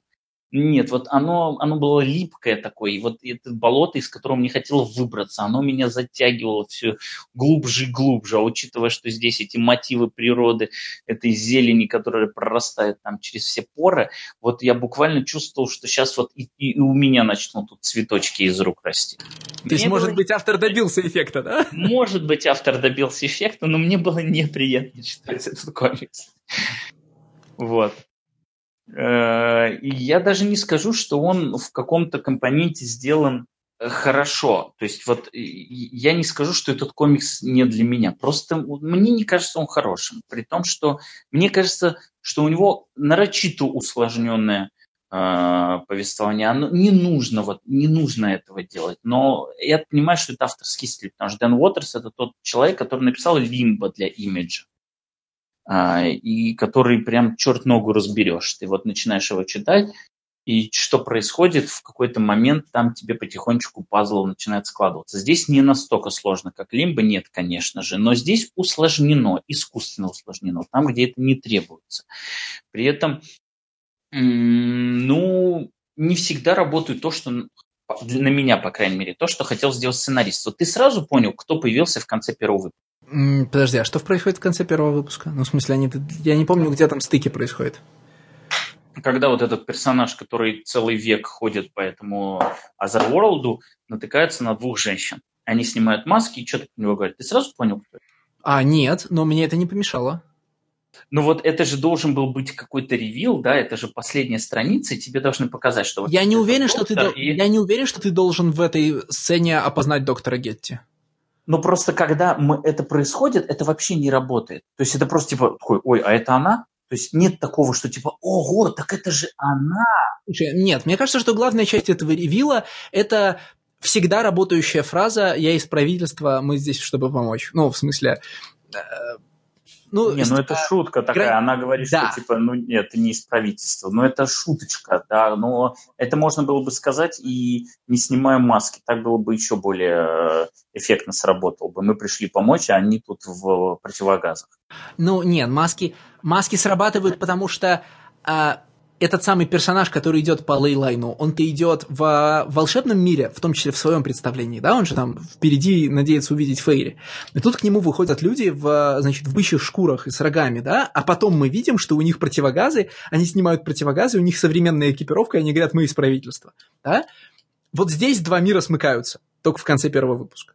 Ну, в общем, мне кажется, что в данном случае хотелось бы еще и удивить нас тем, кто это такие, а учитывая, что нелинейность повествования, да, потому что вот только-только произошла эта сцена, что вот они там перешептываются и уходят из лаборатории, и как тут вдруг они оп, и уже вроде как давно его искали. То есть мы вроде как не должны сопоставить, что это одни и те же персонажи, а потом, когда мы сопоставляем, эффекта нет никакого, потому что это просто такой, а, так это этот доктор, елки-палки, я что-то так и не понял, так нарисовано было. Ты так возвращаешься, а, ну да, ну прическа у нее совпадает.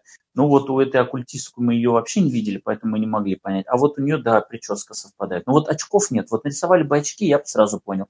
Потому что у нее очков нету, а потом у нее вдруг очки появляются, чтобы мы поняли, что это она. И ты такой, а, так это она.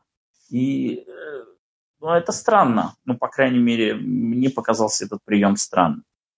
Ну, тут вообще очень много игры с нелинейным, э, с, скажем так, с не то чтобы нелинейным, но несимметричным движением разных сюжетных линий, и по первости запутываешься, особенно когда у тебя две из трех главных героинь, значит, худые и темноволосые, да, ну и смуглые.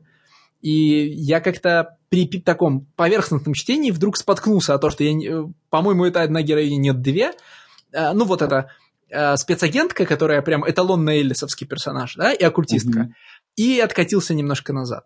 И в этом вот в свете этого я в последнее время, ну, я не, не только в контексте Deep Roots об этом думаю, я об этом думаю по, по результатам разных комиксов. Кажется, нет такой общей, нет такого общего навыка внимательного чтения. Мы, кажется, тренируемся читать определенные манеры рассказывания, и даже когда, и когда мы эту, на эту манеру натренированы, она кажется нам легкой, даже когда она избыточно переусложнена, а то, от чего мы отвыкаем, начинает вызывать у нас проблемы. Вот э, я отвык от чтения Моррисона, и у меня возникли при чтении «Зеленого фонаря» большие проблемы, потому что он супер минималистичен, да, в смысле, э, все, что можно запихнуть в один кадр, он запихивает в один кадр. Э, сцена перепрыгивает, там, на странице может быть две сцены, происходящих в разных местах. А вещи, которые проис- происходят за, за кадром, понимаются из одной какой-нибудь реплики и по контексту. И ты отвыкаешь от этого и ловишь себя на том, что ты читаешь поверхностно, как, как бы, ну, как какую-нибудь подножную супергеройку. И ой, прошло пол выпуска, а ты, кажется, перестал понимать, что происходит, и тебе нужно возвращаться. И, соответственно, в Deep Roots, как, например, какая-то, ну, вот э, другая манера рассказывания, свойственная, безусловно, этому автору, но не только ему, местами избыточная, с определенной поэзией в тексте. А, я не хочу сказать там, а вот молодой Алан Мур, который тоже набивал, э, ну, там набивал тысячу панелек на страницу, э, не панелек, плашек, да, и в них писал много разной поэзии. Вот он-то, значит, умел то же самое лучше. Нет, вот каденцию речи Алана Мура мы натренировались читать, и нам стало читать ее органично. А этого, как его... Э, Дэна Уотерса, мы, как бы он не заслужил, чтобы мы тренировались его читать, да, поэтому нам органично с ним не стало. Э, знаешь, когда отвлекаешь читать Эллиса, да, он же тоже очень раздражительно, раздражающе пишет. Просто мы все привыкли читать, ну, все, ладно. Я привык читать комиксы Уоррена Эллиса, поэтому меня не раздражает его манера. Ну, либо же, либо же я вообще, честно говоря, бросил, потому что я в нем не разобрался. Но это давно было. Он же гораздо более сложный. Ну, в смысле, Deep Он гораздо плане... более сложный. Он гораздо более сложный, и у меня нет претензий к тому, что он такой сложный, потому что он должен быть такой сложный. Он, он, это часть произведения. Вот он задуман так, потому что главный герой просыпается, непонятно где, он в лимбо, что происходит, и мы вместе с ним пытаемся потихонечку разобраться в том, что происходит. Здесь это не нужно. Поэтому у меня всегда возникает вопрос, когда происходит искусственное усложнение, там, где это не требуется. Ну, понятно, да, требуется, не требуется, как бы не мне решать, но тем не менее. Вот, как мне кажется, здесь это не требуется, поэтому у меня возникают претензии. Зачем мне усложнять задачу? Зачем мне усложнять способ, э, хотел сказать, потребления да, продукта, который делает автор? Но способ э, коммуникации с автором. Мне кажется, это излишне и выходит боком. Потому что, будь это написано проще, возможно, у меня не было бы там определенной части претензий, которые у меня есть к этому плану. Ну, тут, может быть, отчасти мешает рисунок. В смысле, может быть, будь рисунок есть, рисунок ну, чудовищный ясно, да? просто. Чудовищный. И, но, кстати, рисунок э, состоит из двух частей, это важно. Вот. Одна из них чудовищная, а другая из них в, в одном аспекте выглядит неплохо только потому, что происходит имитация великого художника. Ну, давай... Так, подожди. По... Та часть, которая чудовищная, это, это та реальность. часть, которая на самом... Да, это та часть, которая у меня в голове, например, называется... Выглядит как, выглядит как все сатирические комиксы в хэви-метале. Или, например, в, в 2000 AD, да? Вот этот... Э, заж... Вот этот, значит, зажатый, э, полуреалистичный, полу... Э, полуминималистичный стиль, мы же его сто раз видели у условно хороших художников. Да, да не, ну тут э, пустый, пустой бэкграунд. Посмотри, посмотри на всю сцену ограбления банка. Это просто ужас. Это реально там подряд 10 панелей, у которого ни одного бэкграунда. Просто почему? Потому что Да, но ведь типа бритиши же часто так рисуют. Э, да, своих да, этих еженедельных рад, рад за бритиши, но конкретно конкретно сейчас мы проходимся по нему, поэтому я буду ругать его. У него совершенно ужасная анатомия лиц. У него некоторых персонажей на некоторых лицах губы и глаза настолько маленькие, что лоб выглядит как половина лица, и это выглядит чудовищно просто. При этом это не типа у меня там неудачный кадр, у него половина кадров неудачных. Вот все, что нарисовано в реальном мире, выглядит ужасно. У меня вопрос. Я думаю, что ты на это не обратил внимания, но если ты обратил внимание, возможно, ты мне дашь на него ответ. Почему в этом комиксе нету ни одного звукового эффекта? Да их уже часто же не бывает в комиксах, чё? Ну, то есть, смысле, вообще... Я понимаю, пусто. что после Тайлера Крука переходить к этому хитро, но, блин, за пределами э, больших, большой двойки уже часто есть комиксы, где просто не рисуют звуки. Ну, достаточно каких-то визуальных эффектов, impact 'а и прочего, и все, и sound-эффекты не нужны. Я иногда уже удивляюсь, когда нахожу крупный sound-эффект в комиксе, потому что ух ты, Нет, ну подожди, но все равно простые по мелочи, там клик-клик должны быть. Просто там есть, например, очень сильно из-за этого страдает сторителлинг. Есть момент, когда, опять же, ограбление банка, и одно из растений вот этого спецназовца пытается застрелить. И там нам показывают, как он нажимает на курок, но вместо пустого клык-клык-клык у нас нет ничего, и мы только из его уст узнаем, что закончились патроны, нету никаких визуальных подсказок на то, что он не выстрелил в него. Кроме того, что это об этом сказал персонаж. Если бы там был бы клык, то так, даже ну, не нужно погоди, было давай, с его давай найдем эту страницу, я даже, я, давай найдем эту страницу, я хочу прям даже ужаснуться. Это первый выпуск, логично? Это первый выпуск, это буквально первая сцена, которая есть в банке. Ну вот, это страница Out of Bullets. Да, нам показали дуло, и оно пустое, но Типа до этого же нам показывали с огонечком. Да, до этого нам каждый раз показывали muzzle flash, когда оружие стреляло, а в этот раз а вот значит, щелк и да. Ну, да, наверное, пустой клик-клик, э, по крайней мере, он привычнее, да. Я вот, вот прям я на этой странице залипаю и чувствую, что мне то, как здесь изображен герой, что в первом кадре, что в последнем, отчетливо кого-то напоминает. В смысле, вот кто-то из э, из художников, выросших на британских антологиях, вот ровно так рисует. Я не могу вспомнить, кто. Просто посмотри, какой тут бэкграунд на этой странице. Но это Никакого. В смысле, его здесь нет. Это да. просто, просто чудовищно, абсолютно. Другое то есть свали, дело. свалить на то, что Вэл Родригес вырос на британских комиксах, я не могу, он бразилец. Но вот кого-то мне это все напоминает. Хорошо, а кого тебе напоминает э, вот этот хедж, ну, в смысле, ну, фейри ну, пространство? Ван, Ван Гога, конечно. А, нет, в этом смысле. Я думал, кого-то из комиксистов. Нет. Э, нет, я, да, но у него все, все небо это чистый Ван Гог. Все эти спирали, все эти, даже те же цветовая палитра. Ван Гог вот, нас вот, сегодня вот, преследует, да? Да, вот э, Ван Гог, кстати, есть в Джанкис. В Джанкис, да. Гог, да, и Ван Гог есть здесь. Вот, вот все, что рисуется, все небо, все вот это пространство, когда начинают эти спирали, это выглядит Ван Гог. Все остальное, конечно, не выглядит как Ван Гог. И это прям, вот, вот это выглядит классно, а вот это выглядит не очень но лучше, чем пустые задники реального мира. Что пустые задники реального мира это прям совсем нет пути. Ты вот прям посможешь, э, вот буквально посмотреть страницы, опять же, из первого выпуска, когда нам впервые показывают героя, который идет вот сто лет. Это прям вот прям, вот прям Ван Гог Ван Гогович. Это, чтобы тебе было проще, шестнадцатая страница. Угу. Ну, уже даже не мне, а тем, кто нас будет слушать. Ну, нет, ну, на Патреоне мы это выложим даже. Да, конечно. Это же видно даже если заплатить доллар, правильно? Пообещать. Конечно. Пообещать, даже не обязательно заплатить. Да. Ну, словом, я опять доволен, тебе опять не понравилось, да? Как-то есть, есть очень определенная ниша а, есть константа в этом случае. Нет, я да. имею в виду, что есть как... Надо уже начать ее очерчивать. Есть очень определенная ниша странных комиксов, которые, которые нравятся мне, но никогда не нравятся, значит, другим хостам подкаста. И как-то надо начать искать в них что-то общее. Ну, скажем так, для меня он недостаточно странный. Начнем с этого. Для меня он... Э, для меня он слишком очевидным посылом в лоб, который рассказан, который завернут непонятно зачем усложненную обертку. Вот я первый человек, который скажу да любому странному комиксу, и чем больше уровень градус странности, тем лучше. И я в этом плане э, прям максимально открыт. Пожалуйста, вынесите мне мозг вот, вот, вот к разными концепциями, идеями, усложнениями, но чтобы это было оправдано. А здесь все достаточно просто.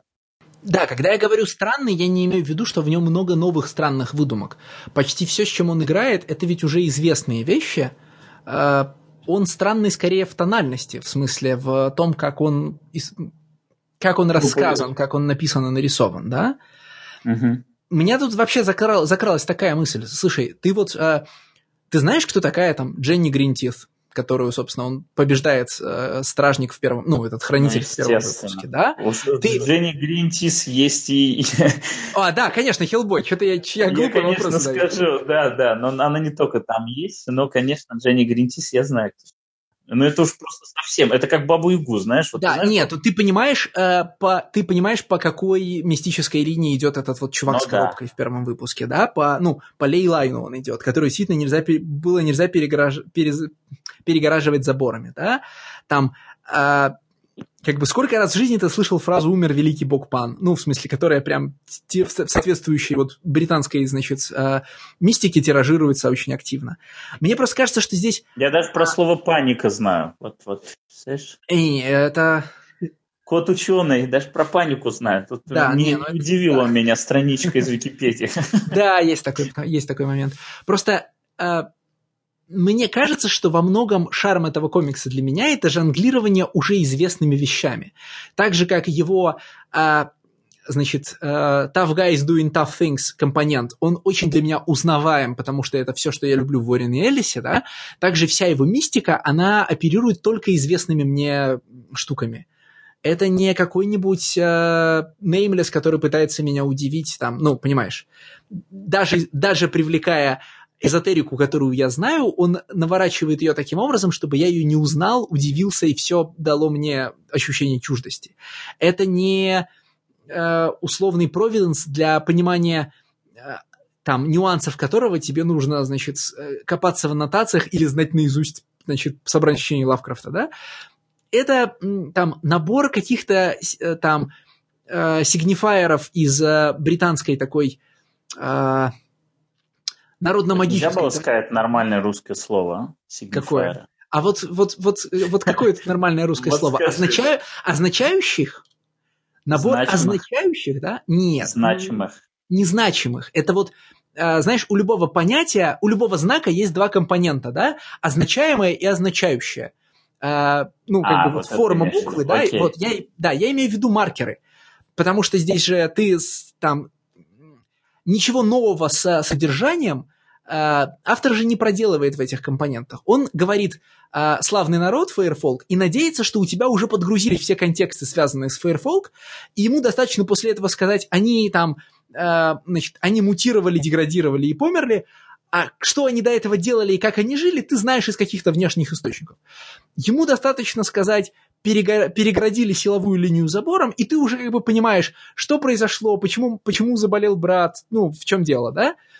И поэтому рассказчик будет тратить время только на вещи, которые придумал сам, на эти э, специальные костюмы, как они там называются, Whisper Suit, да? На вот идущие его природные катаклизмы, на эту офигительную последовательность сцен, где Э, значит, живая, где, где живая брюссельская капуста разговаривает только фразами, которыми мама разговаривает с ребенком. с чудесным вот этим, вот с чудесным патчлайном, там, а может, ну их к черту эти овощи, будем обедать мороженым. Вот, вот этот весь секвенс мне очень понравился.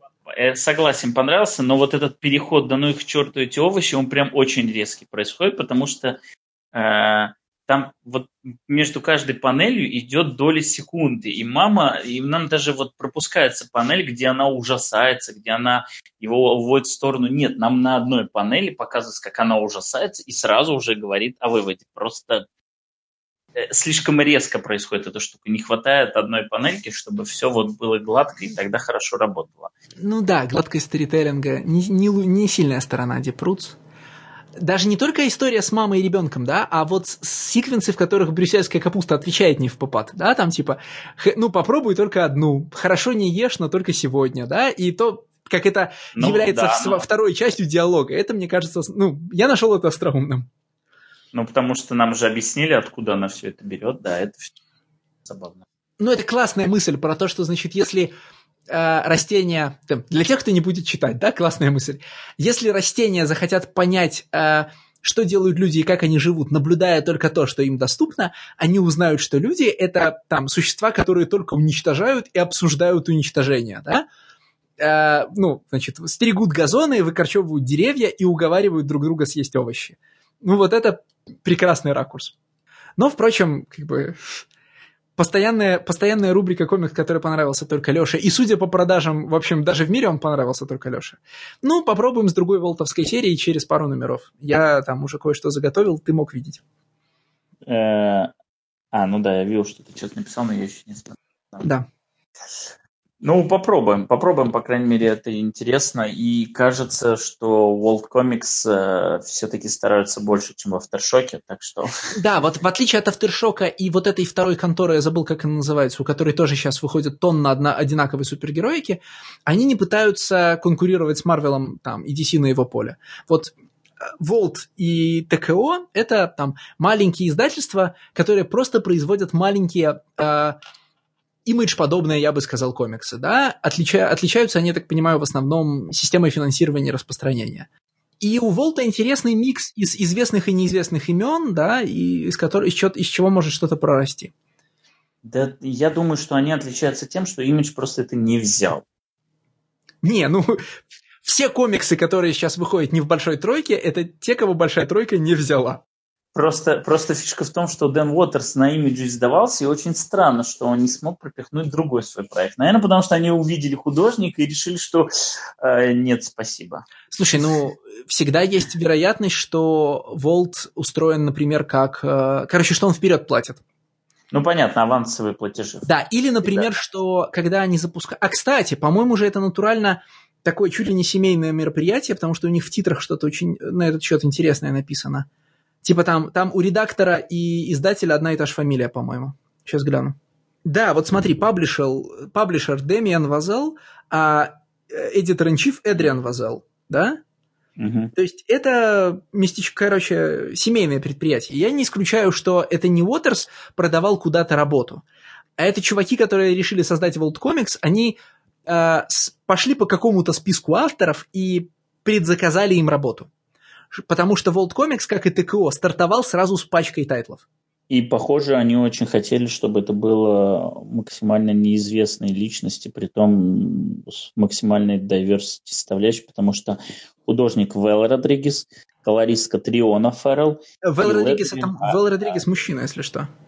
Да? Да. Черт, тогда нет. Потому что я думаю, что все это Он Валентин Родригес, натурально, из Бразилии. А, я думал, Триона Фаррелл и Адит Адитья Бидикар. Прям вот видишь... Адитья Бидикар это... Интернационально. Бидикар э, это такой чувак, который сейчас летерит... Э, блин. Это тоже мужик? Да. Jesus fucking Christ. Адитя Бидикар – это мужик, он, конечно, живет, он, понятно, причем живет в США. А, просто вот э, половину всех комиксов, которые выходят не в Марвеле, не в DC, не в Image, не в Dark Horse, литерит сейчас, литерит сейчас Бидикар а вторую половину летерит чувак с еще более сложным именем. Он там, у него, его зовут Хасан, у него двойная фамилия. А Триона Феррелл, она хоть женщина? Наверное. Вот кого не гуглил. Кстати, не, смотри, э, не то чтобы они берут только неизвестные люди, э, неизвестных людей. Э, да, э, у Хасана фамилия Ацмане Эл... Оцмане Элхаоу, прочитал он по буквам. Как это читается, я не знаю. Правильно читается, я не знаю, поэтому читаю по буквам. Но просто, например, догадайся, у кого из наших нелюбимых сценаристов выходит серия на World Comics. Из нелюбимых? Конечно. Хм. Да ладно, в, в каждой бочке затычка Кристиан, э, Кристофер Сибела издает там серию. А, конечно. вот я, я, я, я, понимаешь, про своих начал думать, да, Кристофер Сибел, ну, конечно. Вот, а, смотри, там, есть, там на серию взяли Магдалин Видзаджо, которая, будем честными, все-таки сравнительно примелькавшееся имя, как у ну, сценаристки, да? У Визакс все-таки вышло дофига уже разных комиксов. А, значит, там, рису... там а, пишет серию Алекс Пахнадель, который, ну, с которым ты тоже сталкивался, да? Так что у них, э, ну, в смысле, это все не какие-то no-name овые люди. Ну это... вот Алекса Пакмодели я знаю, потому что он делал совместный комикс с Тарханом. Но кто его еще знает? Вот ты вот не, мы знаем, а, где ты его еще знал? Чтобы он прям был не какой-то там no-name, а вот уже вот прям... Это, это, это даже это C-lister ы, скажем так. Вот не, у него что-то тоже выходило в, чуть ли не в имидже. Не считая что, того, что, по-моему, uh-huh. По-моему, даже Пахадель пытался что-то делать в большой двойке. Ужасный человек, я его не могу нормально нагуглить, потому что я не могу с первой попытки правильно написать его фамилию. Но опять же, смотри, да, у этих... Мой тезис остается прежним. Это си-листеры. Вот есть а, авторских комиксов, да, есть э, мейнстримовских, есть а-листеры, условно, Брубейкеры, Филипп. Ну, хорошо, хорошо. Пол Тобин и Колин Кувер. Пол Тобин и Колин Кувер достаточно? Это, аргумент, вполне. Ну, это вот они для World Comics что-то делают, да? Да. Сейчас я Вполне. посмотрю. Что... Это, они это делают... Серьезно. Я надеюсь, они... ты их комикс э, закажешь, нет? Не-не-не-не-не-не, нет. Я прочитал первый выпуск другой серии, который меня очень впечатлил, и вот я его заказал. А кто там автор, я их даже, по-моему, не знаю. А Магдалин Визаджо э, ты знаешь, потому что она писала Eternity Girl, Girl да. Знаю. Это я знаю. Ну, и она вообще такой работающий сценарист. В смысле, она там что-то у нее трансформеры какие-то там, знаешь, там еще что-то. Вот Но вот, вот ее я ближе к билисту предполагаю. Да, вот я к тому, что вот она отчетливый билистер, если так уже говорить. Да. А, Б, С, да. Ну, короче, на этом, видимо, будем заканчивать. Хорошо посидели, жалко пятачок рано ушел. Да, очевидно, что комикс, который мне больше всего понравился, который я посоветую, это, конечно же, Hero County. Вот, лучше сразу покупать library, да, они дорогие, но, господи, тут откройте. Но пока вышел только а. один. Пока да, вышел только один, и вы откроете, и там вот весь Тайлер Круг, и вот он еще в увеличенном в размере, просто можно буквально каждую страницу разглядывать по несколько минут и балдеть от этого. Ты что, Deep Roots посоветуешь? У меня смешанные чувства. Знаешь, во-первых, нет Или Никиты, который... Order. Да, во-первых, нет Никиты, который перетопит за просто хороший комикс на вечер Magic Order, который вот я прочитал и никаких негативных эмоций не испытал. Но мы да? предположим, что за него уже Саша притопил. Я, да, это классический, это классический Миллер, э, но, но мне он понравился. А что касается вот Deep Roots а Harrow County, тут, тут такой разрыв, да, вот если если хочется посмотреть э, оскаровского номинанта или даже лауреата, да, надо садиться читать Harrow County. Если хочется посмотреть маленькое кино, которое, там, маленький паровозик, который смог, и как бы у вас со мной периодически совпадают вкусы иностранные, то надо читать Дипрус. Если вкусы иностранные со мной не совпадают, лучше читать настоящего Уоррена Элиса, а не Бегом. Ну, такая беда. Окей, окей, на этом мы пришли. Ну и на этом мы прощаемся. Через две недели мы к вам стабильно вернемся. А, да, это небольшой тизер. Нам было бы неплохо через две недели вернуться вовремя, потому что, потому что, в общем, это важно. Там горячие даты, да. Тихо, тихо, тихо. Сейчас люди же начнут, начнут сводить одно с другим. А, ну и мы надеемся сделать его еще и не только с точки зрения времени, но и по-другому особенно. Но не уверен, что получится. Спасибо, что были с нашим клубом полуночи.